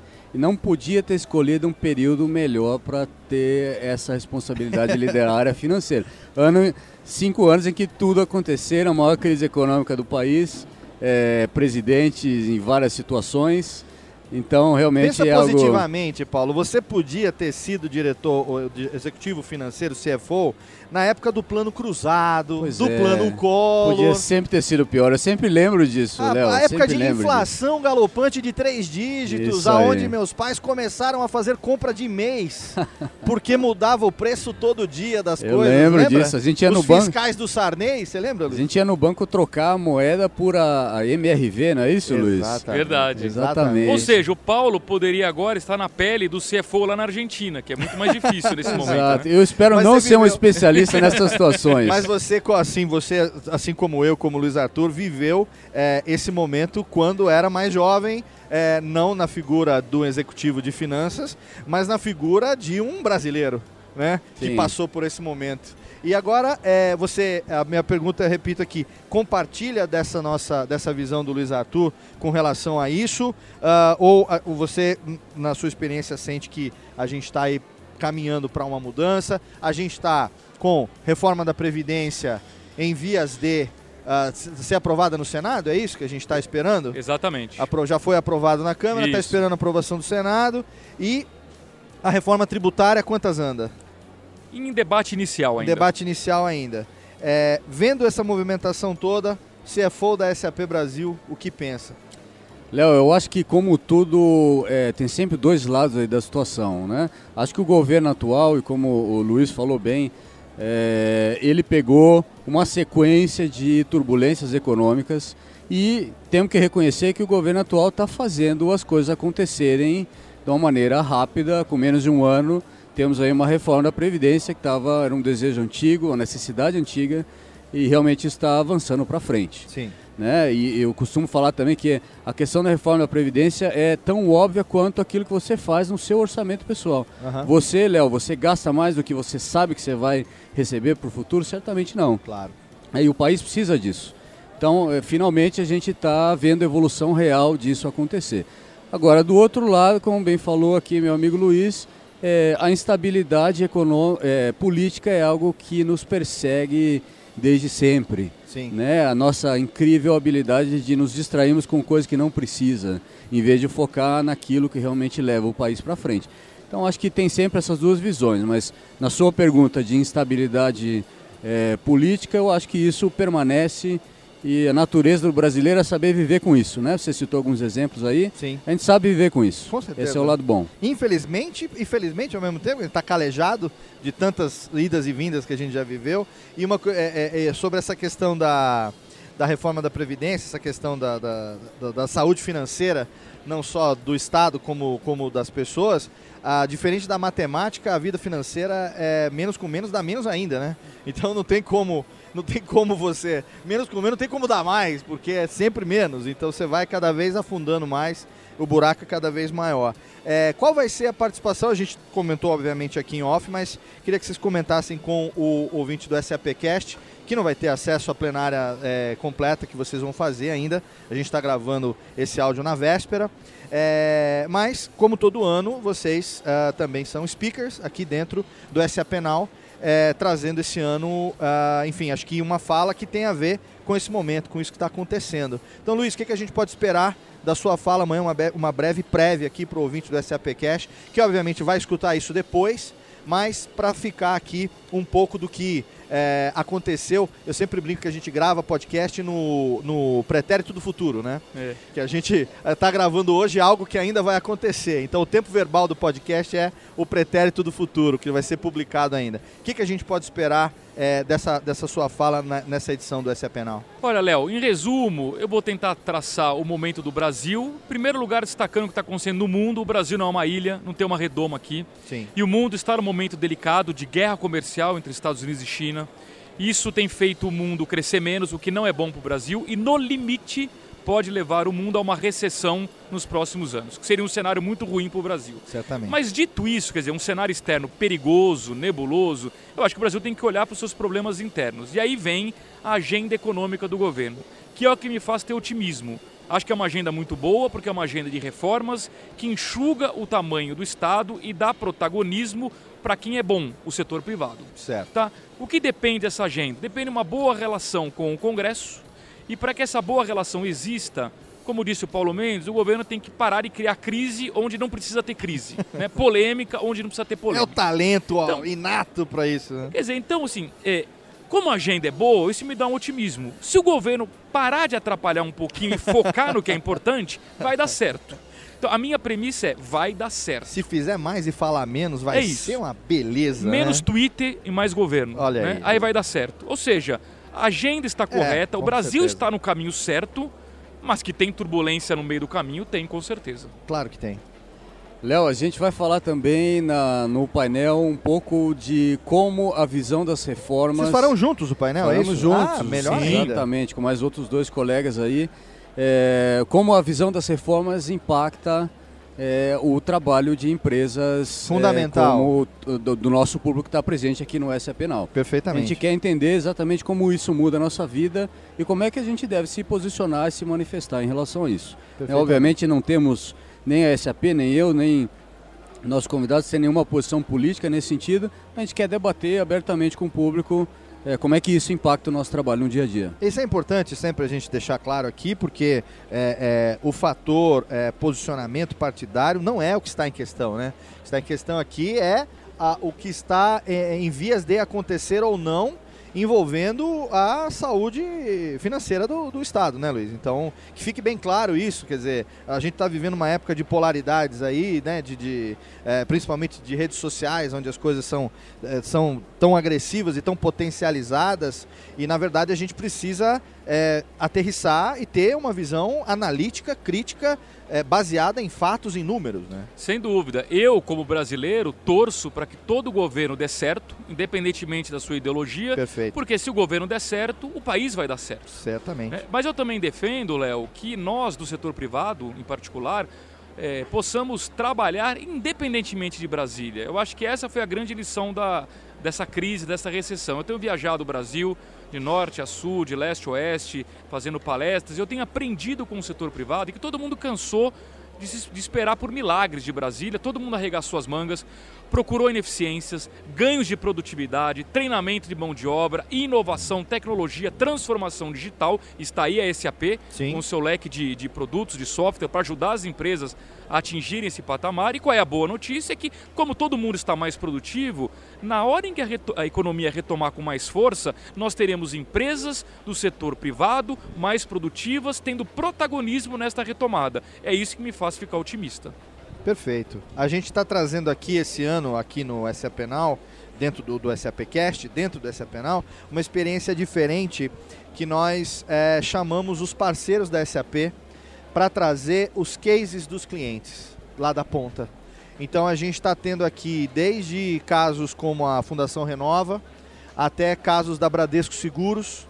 O caso da Fundação Renova é um caso que, eh, através da utilização da SAP Ariba, eh, em, em ah, oito semanas teve que ser implementado por uma questão de necessidade de compliance do processo de, de compras com fornecedores, pela própria característica da fundação, até o exemplo da Bradesco Seguros, que está desde 2015 implantando, já está na oitava etapa de implementação, que é uma, uma mudança cultural e de ferramenta, ferramental, mas acima de tudo, é, todos os independente do tamanho, independente- do tempo, ambos trazendo para a gente aqui o case exatamente do que se ref- reflete na eficiência que no final das contas é economia e aquela questão da relação custo-benefício que todo mundo busca na vida, seja na vida pública, seja na vida privada, que é você poder ter o melhor resultado possível com o menor gasto possível, né? E as ferramentas SAP, esse ano a gente está tendo pela primeira vez esses exemplos aqui, então é uma outra experiência. E eu acho que isso que vocês vão fazer amanhã vem totalmente ao encontro disso que a gente está fazendo aqui esse ano. Léo, nesse sentido, a SAP entende que a tecnologia é um meio para se resolver problemas Exatamente. e para identificar oportunidade. A tecnologia não é o fim. Né? E a gente É está é. tá muito feliz de ver a- o, o público presente no evento e de ver quantos parceiros de várias naturezas, de vários setores estão presentes aqui. Mais uma vez batendo recorde de tamanho, de público, de plenária. Mas esse é o objetivo da SAP. A Perfeito. gente quer identificar problema, identificar oportunidade de melhoria, seja no controle de gastos, como você bem disse, eh, no caso do Ariba, ou do Concur, ou do Field Glass, Sim. seja na sua gestão de relatórios com as soluções analíticas da SAP, ou seja nesse tema novo, Léo, provavelmente você, você vai tratar muito aí nas suas gravações aqui durante o evento, que é a economia da experiência. Sim. E aí eu gosto de um exemplo muito claro disso. Quem é que é, identificou que a gente, como ser humano, não gosta de, ou não gostava de pegar o telefone, ligar e pedir um táxi para um determinado horário?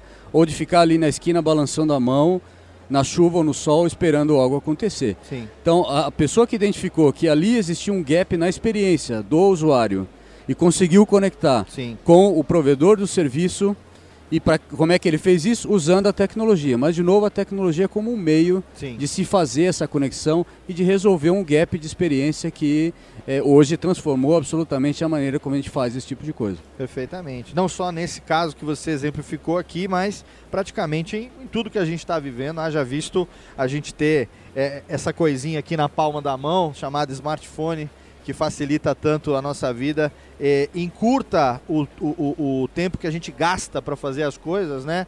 E o resultado final é uma qualidade de vida melhor, que é o que a gente busca no final das contas, né? Justamente. E a SAP, como uma empresa de tecnologia, tem o objetivo de melhorar a vida das pessoas e fazer o mundo funcionar melhor. E nada melhor do que a gente achar onde é que tem problema de experiência, onde é que as pessoas não estão satisfeitas com o modelo e com o nível de serviço que tem hoje em dia. E aí tem exemplos mil, Léo, a maneira como você pede comida, o Sim. seu banco, como você se relaciona, você e seu chefe, ou você e sua equipe. Sim. Também existe possibilidade de melhoria nessa gestão. Com então, certeza. certamente a SAP e, e nesse ano especificamente no SAP Now, o objetivo é fazer essa provocação. Vamos buscar gap de experiência e onde é que a gente, enquanto uma empresa de tecnologia, pode ajudar a melhorar isso. Excelente. E para encerrar, eu quero dizer, Luiz Arthur, que eu compartilho é, da sua visão otimista das coisas. Apesar de a gente ter todos os motivos do mundo para se tornar um pessimista, é, eu, por formação, uma das poucas coisas que eu não mudei ao longo desses 45 anos foi é, um dos valores que meu pai me ensinou, que é de você ser otimista e sempre acreditar que as coisas podem melhorar. Né? E acreditar que, na verdade, é, você é o, o ator desse processo. A gente tem que fazer a coisa acontecer. né? Eu gosto sempre muito de ouvir você falar, porque apesar das coisas estarem, às vezes, numa situação complicada, você traz para esse lado humano da gente ser o executor das mudanças. Né? E eu acho que isso é fundamental. Obrigado mais uma vez. Por ter... Eu falei besteira? Não, Não, Porque é a obrigado, impressão Léo. que eu tenho, tá certo, verdade. você resumiu muito bem. É, eu estou otimista, sim, porque a agenda econômica Não é boa. foi a intenção resumir, Não, mas, mas é uma ele- impressão que eu tenho. Perfeito. E a- além da agenda econômica ser boa, Léo, eu vejo oportunidade para todo mundo carregar essas mangas e faz acontecer. É isso aí. Mesmo na crise, muita gente ganhou dinheiro, não é todo mundo que perde. Claro. É claro que quando o país inteiro vai bem, é bom para todo mundo.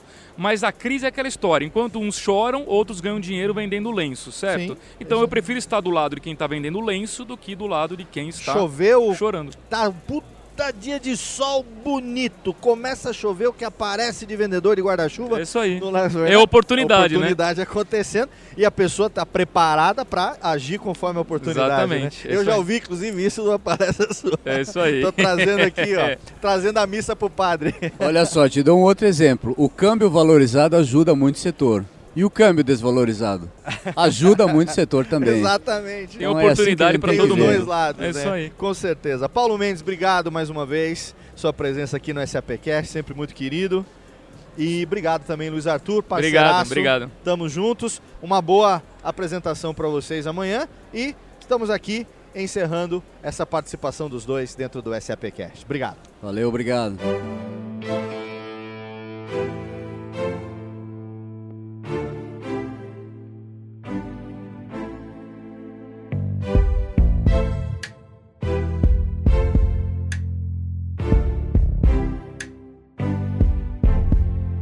Estou aqui com o Lino Maggi, head do COEs na América Latina. E Lino, você que tem uma experiência grande de mercado, o que, que você tem visto é, no SAP Now que você só viu aqui? Dá alguns highlights aí pro pessoal que não pôde estar aqui e está ouvindo a gente hoje. Cris, eu acho que hum, o grande diferencial que eu vi e pude presenciar aí com, com alguns amigos e alguns clientes é a gente está conversando e está conversando com algum cliente é, do tema de S4, da empresa inteligente, por que mudar e comentando é, por que, que alguns clientes estão mudando, as histórias que estão rolando no mercado, bacanas de transformação, clientes que estão desenvolvendo modelos de negócio únicos por conta desse tema da empresa inteligente, daqui a pouco passa um colega dele ou até mesmo um concorrente fala, ô cara, que legal que você está aqui, te vendo e tal. E aí você fazer o que aqui? Ah, vim ver, vim falar com o cara da SAP, eu estou no meio de um projeto de S4. O cara falou, pô, mas você já comprou, já está implementando? Tá, já, já. Daqui a pouco estamos dando go live, tô agora preocupando com o teste integrado e tal, mas está tudo dando certo. Então assim, aqui permite que os clientes vivenciem as coisas novas e que falem com seus colegas ou que falem com seus, até mesmo seus concorrentes que o que está acontecendo, o que, que eles estão fazendo na prática. Então isso que eu, eu achei super legal e o que eu incentivo é que vocês se movimentem com seus amigos, com seus clientes, porque provavelmente vai trombar com alguém aqui no meio do caminho que vai dar mais concretude àquilo que você está tentando convencer, a tua conversa, etc. Achei super, super bacana esse ponto. Bacana, e a ge- a gente pode ver que o networking aqui está cada vez mais importante, né, Lino? E sobre a palavra de ordem desse ano é a experiência do cliente, né? A economia da experiência. A gente tem aqui a quadra de basquete, Havaianas. O que, que você achou de tudo isso? Achei legal, achei que foi uma temática um pouco diferente do ano passado, né? Já mais focado mesmo a, a- ao cliente viver coisas diferentes aqui dentro do, do evento. E eu só escutei elogios até agora, então acho que está bem bacana. Perfeito, obrigado, Lino. Só que não me espera que eu venha de Havaianas, pelo menos não agora. Deixa eu trazer uma bermuda da próxima vez, uma regata, e aí quem sabe. Boa, valeu, Lino. Falou, cara, valeu.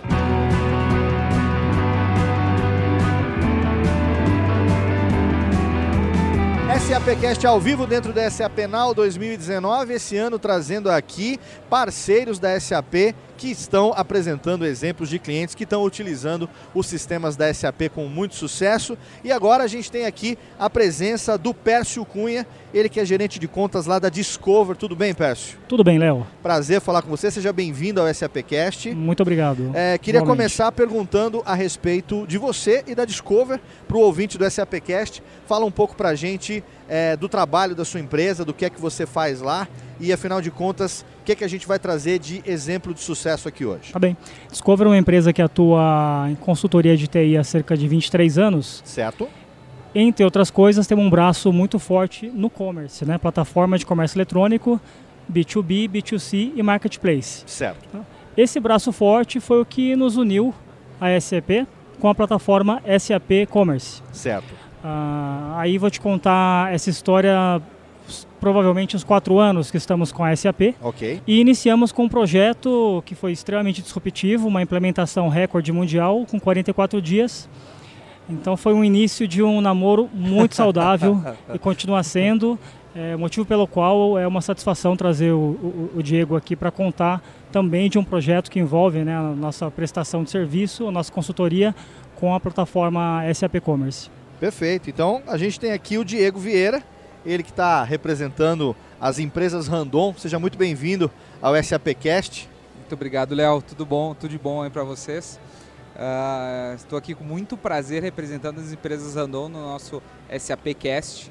Ah, pensando aí que eh, dentro das empresas Randon não é só de carreta que a gente trabalha, né? então tem É. vários segmentos de mercado e, e a gente conseguiu atender toda a necessidade do negócio e a estratégia desse negócio através daí da, eh, do SAP Commerce, né? Empresas Randon, uma empresa que tem 70 anos de história. Exatamente. E que depois, agora de 70 anos, resolveu implementar é, o primeiro e-commerce para o processo de vendas do seu portfólio e é um e-commerce voltado para outras empresas, ou seja, um Exatamente. e-commerce B2B.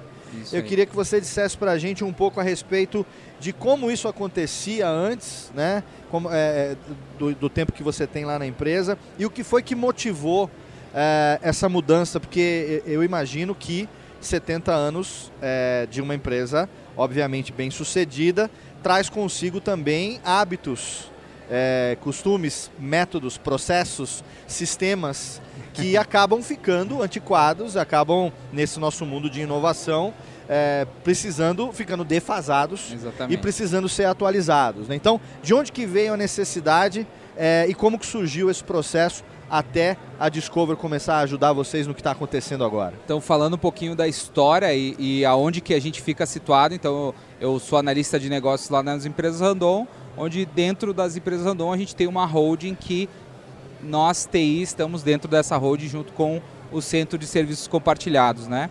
Então, a história das empresas Randon com a SAP, ela começou lá em 2008, 2010, lá com o projeto CIER, né? Então, foi virado todas as empresas do grupo, né, para um único RP. Certo. Antes cada uma tinha um RP, então cada uma era autônoma no processo, não tinha uma integração em si. Então todas as empresas rodaram para o SAP ECC. Tinha muita planilha de Excel ainda naquela época? Nossa senhora, eu, eu não estava naquela época, eu não, não, não trabalhava na época, mas sempre morei na cidade, então as histórias é que tinha muitas pessoas, muitas coisas diferentes, então... E ah, muitos cursos de Excel. É, muitas, acho que eram planilhas bem automatizadas de Excel, né? então, ah, as empresas tinham cada uma, o seu sistema eram independentes. A partir de um dado momento, a empresa decidiu por, sim, ah, consolidar todos os seus números em um único sistema e ter uma governança e daí sim atender várias questões relacionadas a, a tax e toda a parte de compliance. Então, a empresa começa com a história do SAP lá em 2010. Certo. A partir desse momento aí se tem inúmeras implementações, rollouts, aquisições e assim por diante, chegando, né? Então, uma história gigante aí por trás dessa, dessa bre- desse breve tempo. Ah, mas sim, a gente teve uma demanda gigante do nosso mercado, nosso cliente ah, respondendo e pedindo ah, padrões de mercado para sim, para ser atendido, tanto os seus pedidos quanto os seus produtos em si. Querendo comprar os nossos pedidos, tendo um grande esforço. Sim. E isso não faz muito sentido hoje em Pois dia, né? é, então. Hoje em dia o cliente tem que comprar fácil, três cliques ele já tem que ter feito o seu pedido. Então, nós lá em qualquer outro e-commerce, a gente não fica muito tempo esperando a página ou esperando o produto acontecer. Com certeza. E foi essa foi a principal demanda, é o cliente demandou e a gente foi um pouco reativo sim, mas sim conseguimos atender hoje agora queremos correr na frente junto com a SAP Commerce aí no nosso produto. Interessante você citar isso, quer dizer, já tinha uma experiência prévia de utilização do ERP da SAP é, e a demanda por um sistema de e-commerce que facilitasse o processo de compra veio por parte do cliente das empresas Randon, né? Quer dizer, você tem essa coisa de falar, oh, pode facilitar a minha compra aí, por gentileza? É, é, é, mas não foi mais ou menos assim, mas Não. te- teve uma abordagem de um, de um cliente lá, falando o nosso diretor, né? Teve uma abordagem lá no Amazonas, a guria olhou assim para a camisa dele. Vocês são das empresas Andon? Ah, eu queria falar com vocês sobre os ah, como que eu posso colocar pedidos não sendo por, por- pelo portal antigo e tal. Então, a partir desse momento foi estopim aí para a gente ter uma mudança de mindset relacionado ao cliente, sentar do lado do cliente Certo. e ver a experiência dele. E não porque ele é, é um B2B, não existe B2B, B2C, ou é pessoa para pessoa. A pessoa que está comprando através de uma empresa, ela também ah, tem que ser atendida no seu, no seu âmbito. Então a gente entende que é de humano para humano, né? De, Sim. uma- de humano para o outro humano, independente se tu tá numa situação de empresa ou uma situação de puro cliente comprando lá o teu celular lá Claro, e tal. claro, com certeza. O Pércio, em que momento que a Discover entra nessa história? Olha, a Discover hoje ela está no oitavo projeto de, de implementação SAP Commerce, né? B2B, B2C Marketplace. Certo. É, claro, cada projeto tem suas características, né? O, o seu tempo, a sua estratégia. Nós entramos, é, e eu acho muito interessante falar isso, porque a empresa Randon ela teve uma maturidade muito grande, inclusive na- no, no início, na seleção. Eu me lembro que eu fui para Caxias, conhecer a empresa, conhecer as pessoas, como o Diego falou, É, num segundo momento, eles vieram até a Discover nos conhecer, né, a nossa sede, como é que a gente trabalha, outros projetos. E essa visão de experiência de usuário que traz. Porque um acaba sendo usuário do outro, né? Sim, claro. É, eu acredito que nós entramos nessa sinergia, no momento em que a Discover e a empresa Randon tiveram o mesmo objetivo, fo focar no usuário final. Então o projeto inteiro ele foi pautado em quem vai usar.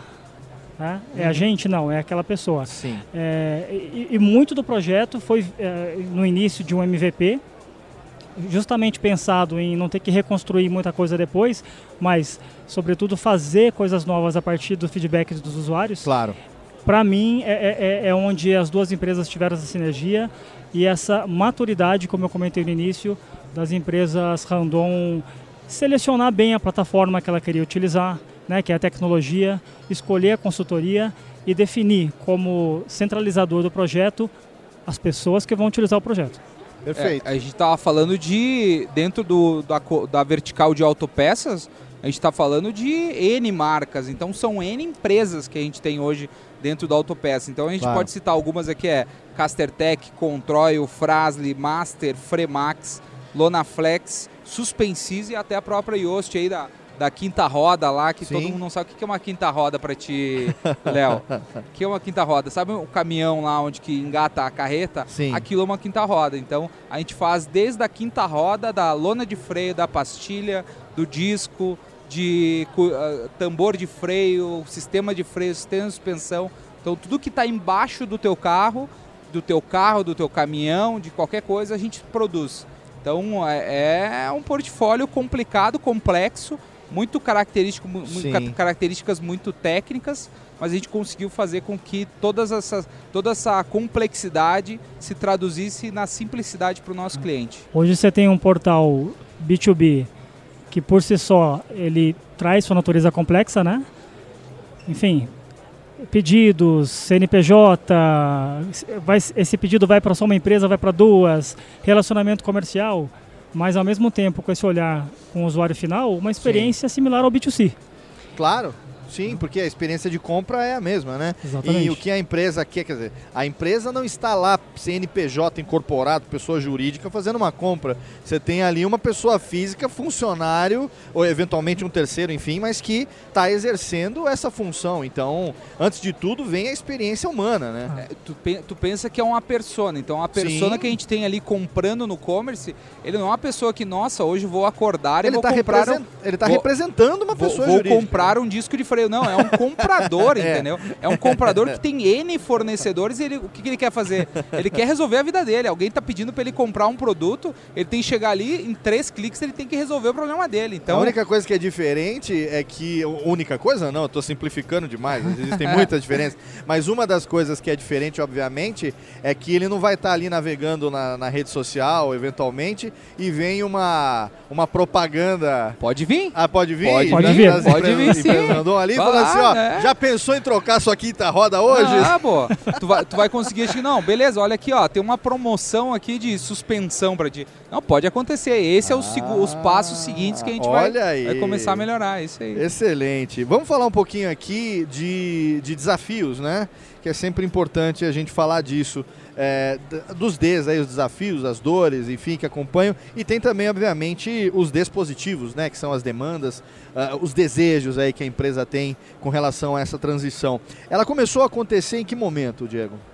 a, o a, a transição do, de como o nosso cliente, qual que é a jornada que o nosso cliente usava para hoje, no dia de hoje, ela foi iniciada lá em setembro. Então, o kickoff do projeto... Setembro de 2018. Setembro de 2018. A gente está Então, falando já dia- de um ano já que teve o kickoff. Exatamente, no dia 17 de setembro lá, setembro em- no Rio Grande do Sul é um mês festivo, né? É. 20 de setembro, Revolução Farroupilha, então a gente teve um momento bacana no dia 17 de setembro de iniciar o projeto com toda a diretoria, toda a equipe do projeto que foi fantástica, fenomenal mesmo, a entender como primeiro quais são os desafios, né? Nós não conhecíamos, nós não, conhecíamos a plataforma do commerce.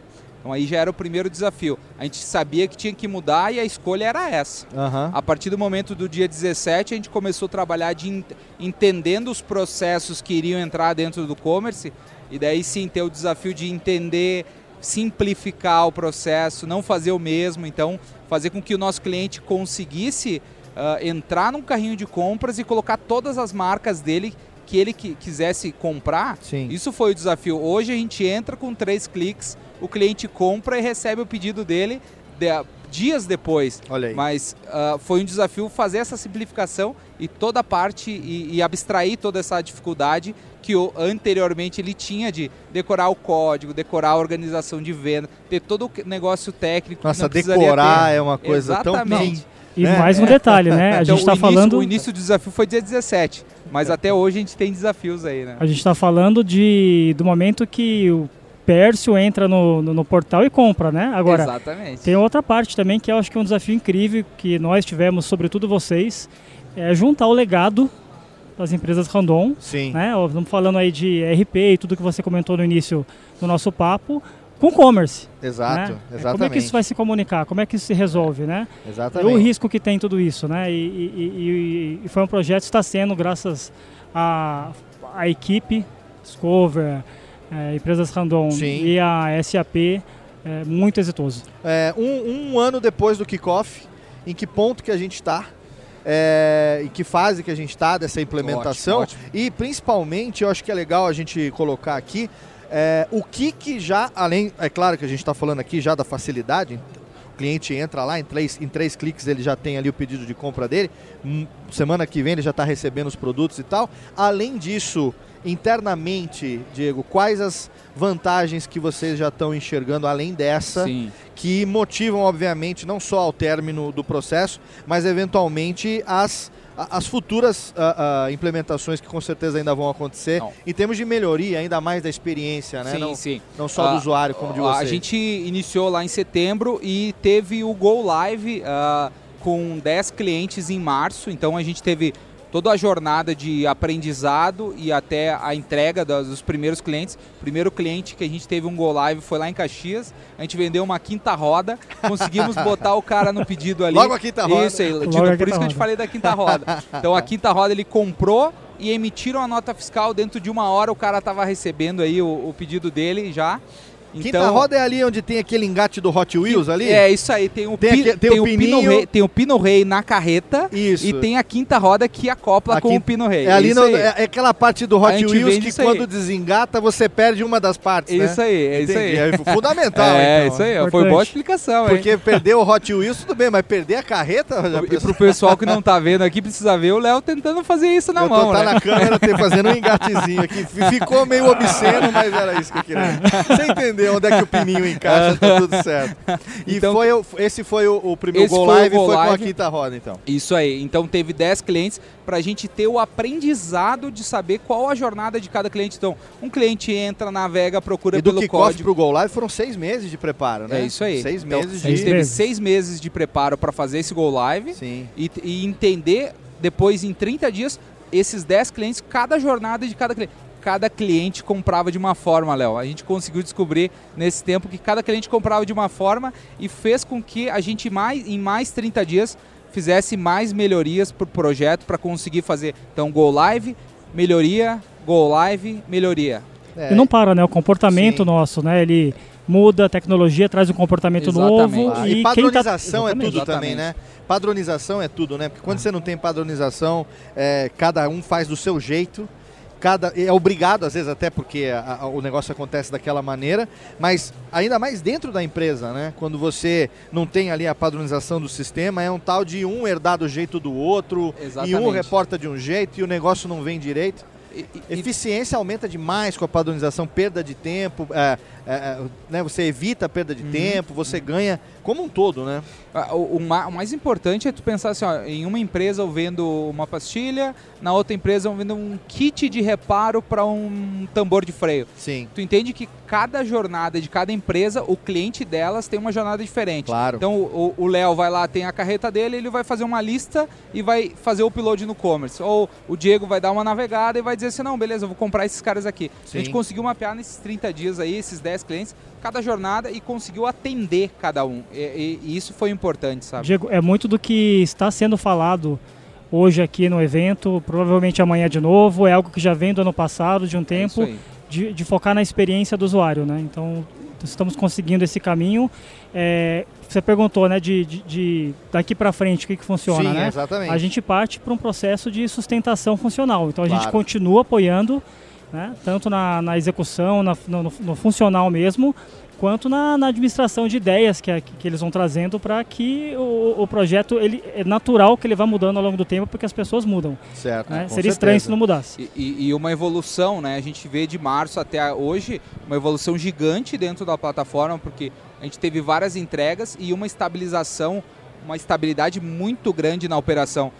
Pe- Pensa comigo, o pior cenário para nós hoje é uma troca de lista de preço o último dia do mês. Nossa. A gente teve três, a gente teve até agora quatro últimos dias do mês e duas trocas de lista. A gente segurou tranquilo. A Boa. gente te- entregou para o cliente dentro do tempo esperado, a plataforma é robusta, fazendo com que o nosso cliente tenha a melhor experiência dentro ah, da sua jornada, né? Já pensou você ter aquela lista numa planilha bonita, V1, V2, V3, V4, fi- aí vem a final, final 1, final 2, final 3, final, final, né? Acabou. Final, final, final, final, final. Acabou, agora é automa o processo é muito mais inteligente, né? Muito é, o- a relação custo-benefício e acredito eu então que as empresas Randon estão totalmente satisfeitas com o que está acontecendo.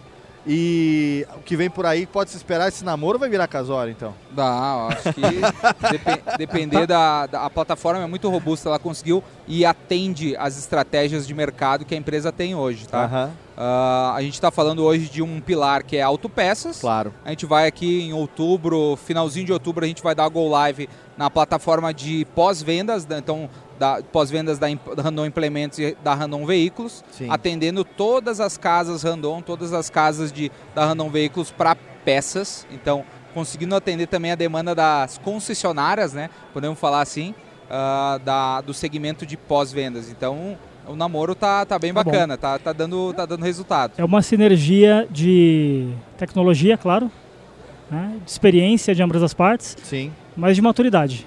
Então, É isso isso, e- e- essa combinação ela é importante e ela ajuda né, a- todas as peças do processo a atingir os seus objetivos. Nós acreditamos em relacionamento de longo prazo. Com certeza. Então, é, estamos junto com a, com a, com a empresa Randon e temos aí mais coisas pela frente, mais Tem crescimento. bastante desafios. De- Excelente. De desafios não vai.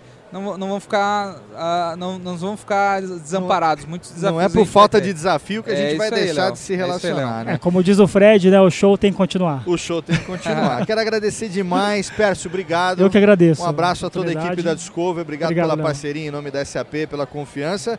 E também ao Diego, obrigado. Ótimo. Prazer ter você aqui. Deixa eu mandar um abraço para todo o time de projetos e lembrar que amanhã a gente apresenta a case. Ah, a gente vai apresentar a case no segundo dia, né? Da, do e-commerce das empresas Randon. E também minha colega Roberta vai fazer apresentar aí a case do concurso, que a gente tem um- Ah, uma excelente. case muito boa, muito Sim. bacana. E mandar um abraço para minha melhor key user aí, que é a Jursara, né, É, Percy? com certeza. Muito um bom. abraço para a equipe da Discover também, a É, galera isso aí, tá. a equipe da Discover pro Rafa. O Rafa O que tá Rafa que- viajando, não que quis tá viajando, nós aqui. E eu quero agradecer não só a participação de vocês e terem enriquecido demais aqui o conteúdo do SAPcast dentro do evento, mas também o fato de eu saber que a partir de agora, quando eu vir aquela plaquinha na frente do caminhão, Oh! eu nunca mais vou achar que ele apareceu de uma forma aleatória na minha frente. E que ele chegou ali de maneira. Como que ele Muito chegou? bom, muito Cheguei bom. no random aqui, não, não. No não, é, random. É, é empresas random, agora eu já Empresas sei. random. E a quinta roda, e quando, né? E quando, troca- e quando trocar a pastilha, frase, disco Fremax e toda a gama de, pro- de produtos da empresa. E Randon. agora eu vou no próximo happy hour com meus amigos, pagar de esperto e vou perguntar se eles sabem o que é uma quinta roda. Ah, Exatamente. Obrigado, gente. Um Nós que agradecemos. Valeu, valeu. Valeu.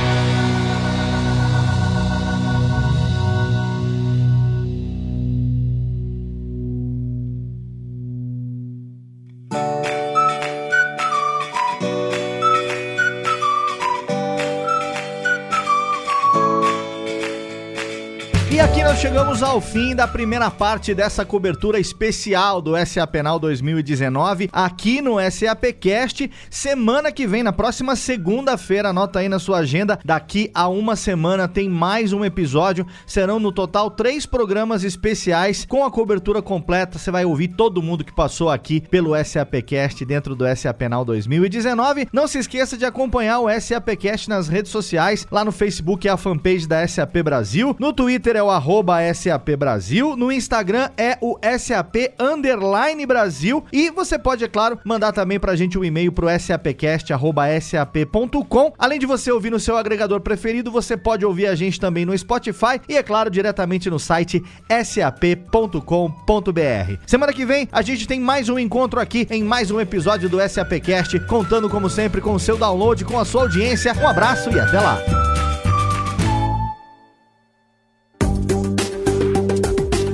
Mais conteúdo SAP, acesse sap.com.br.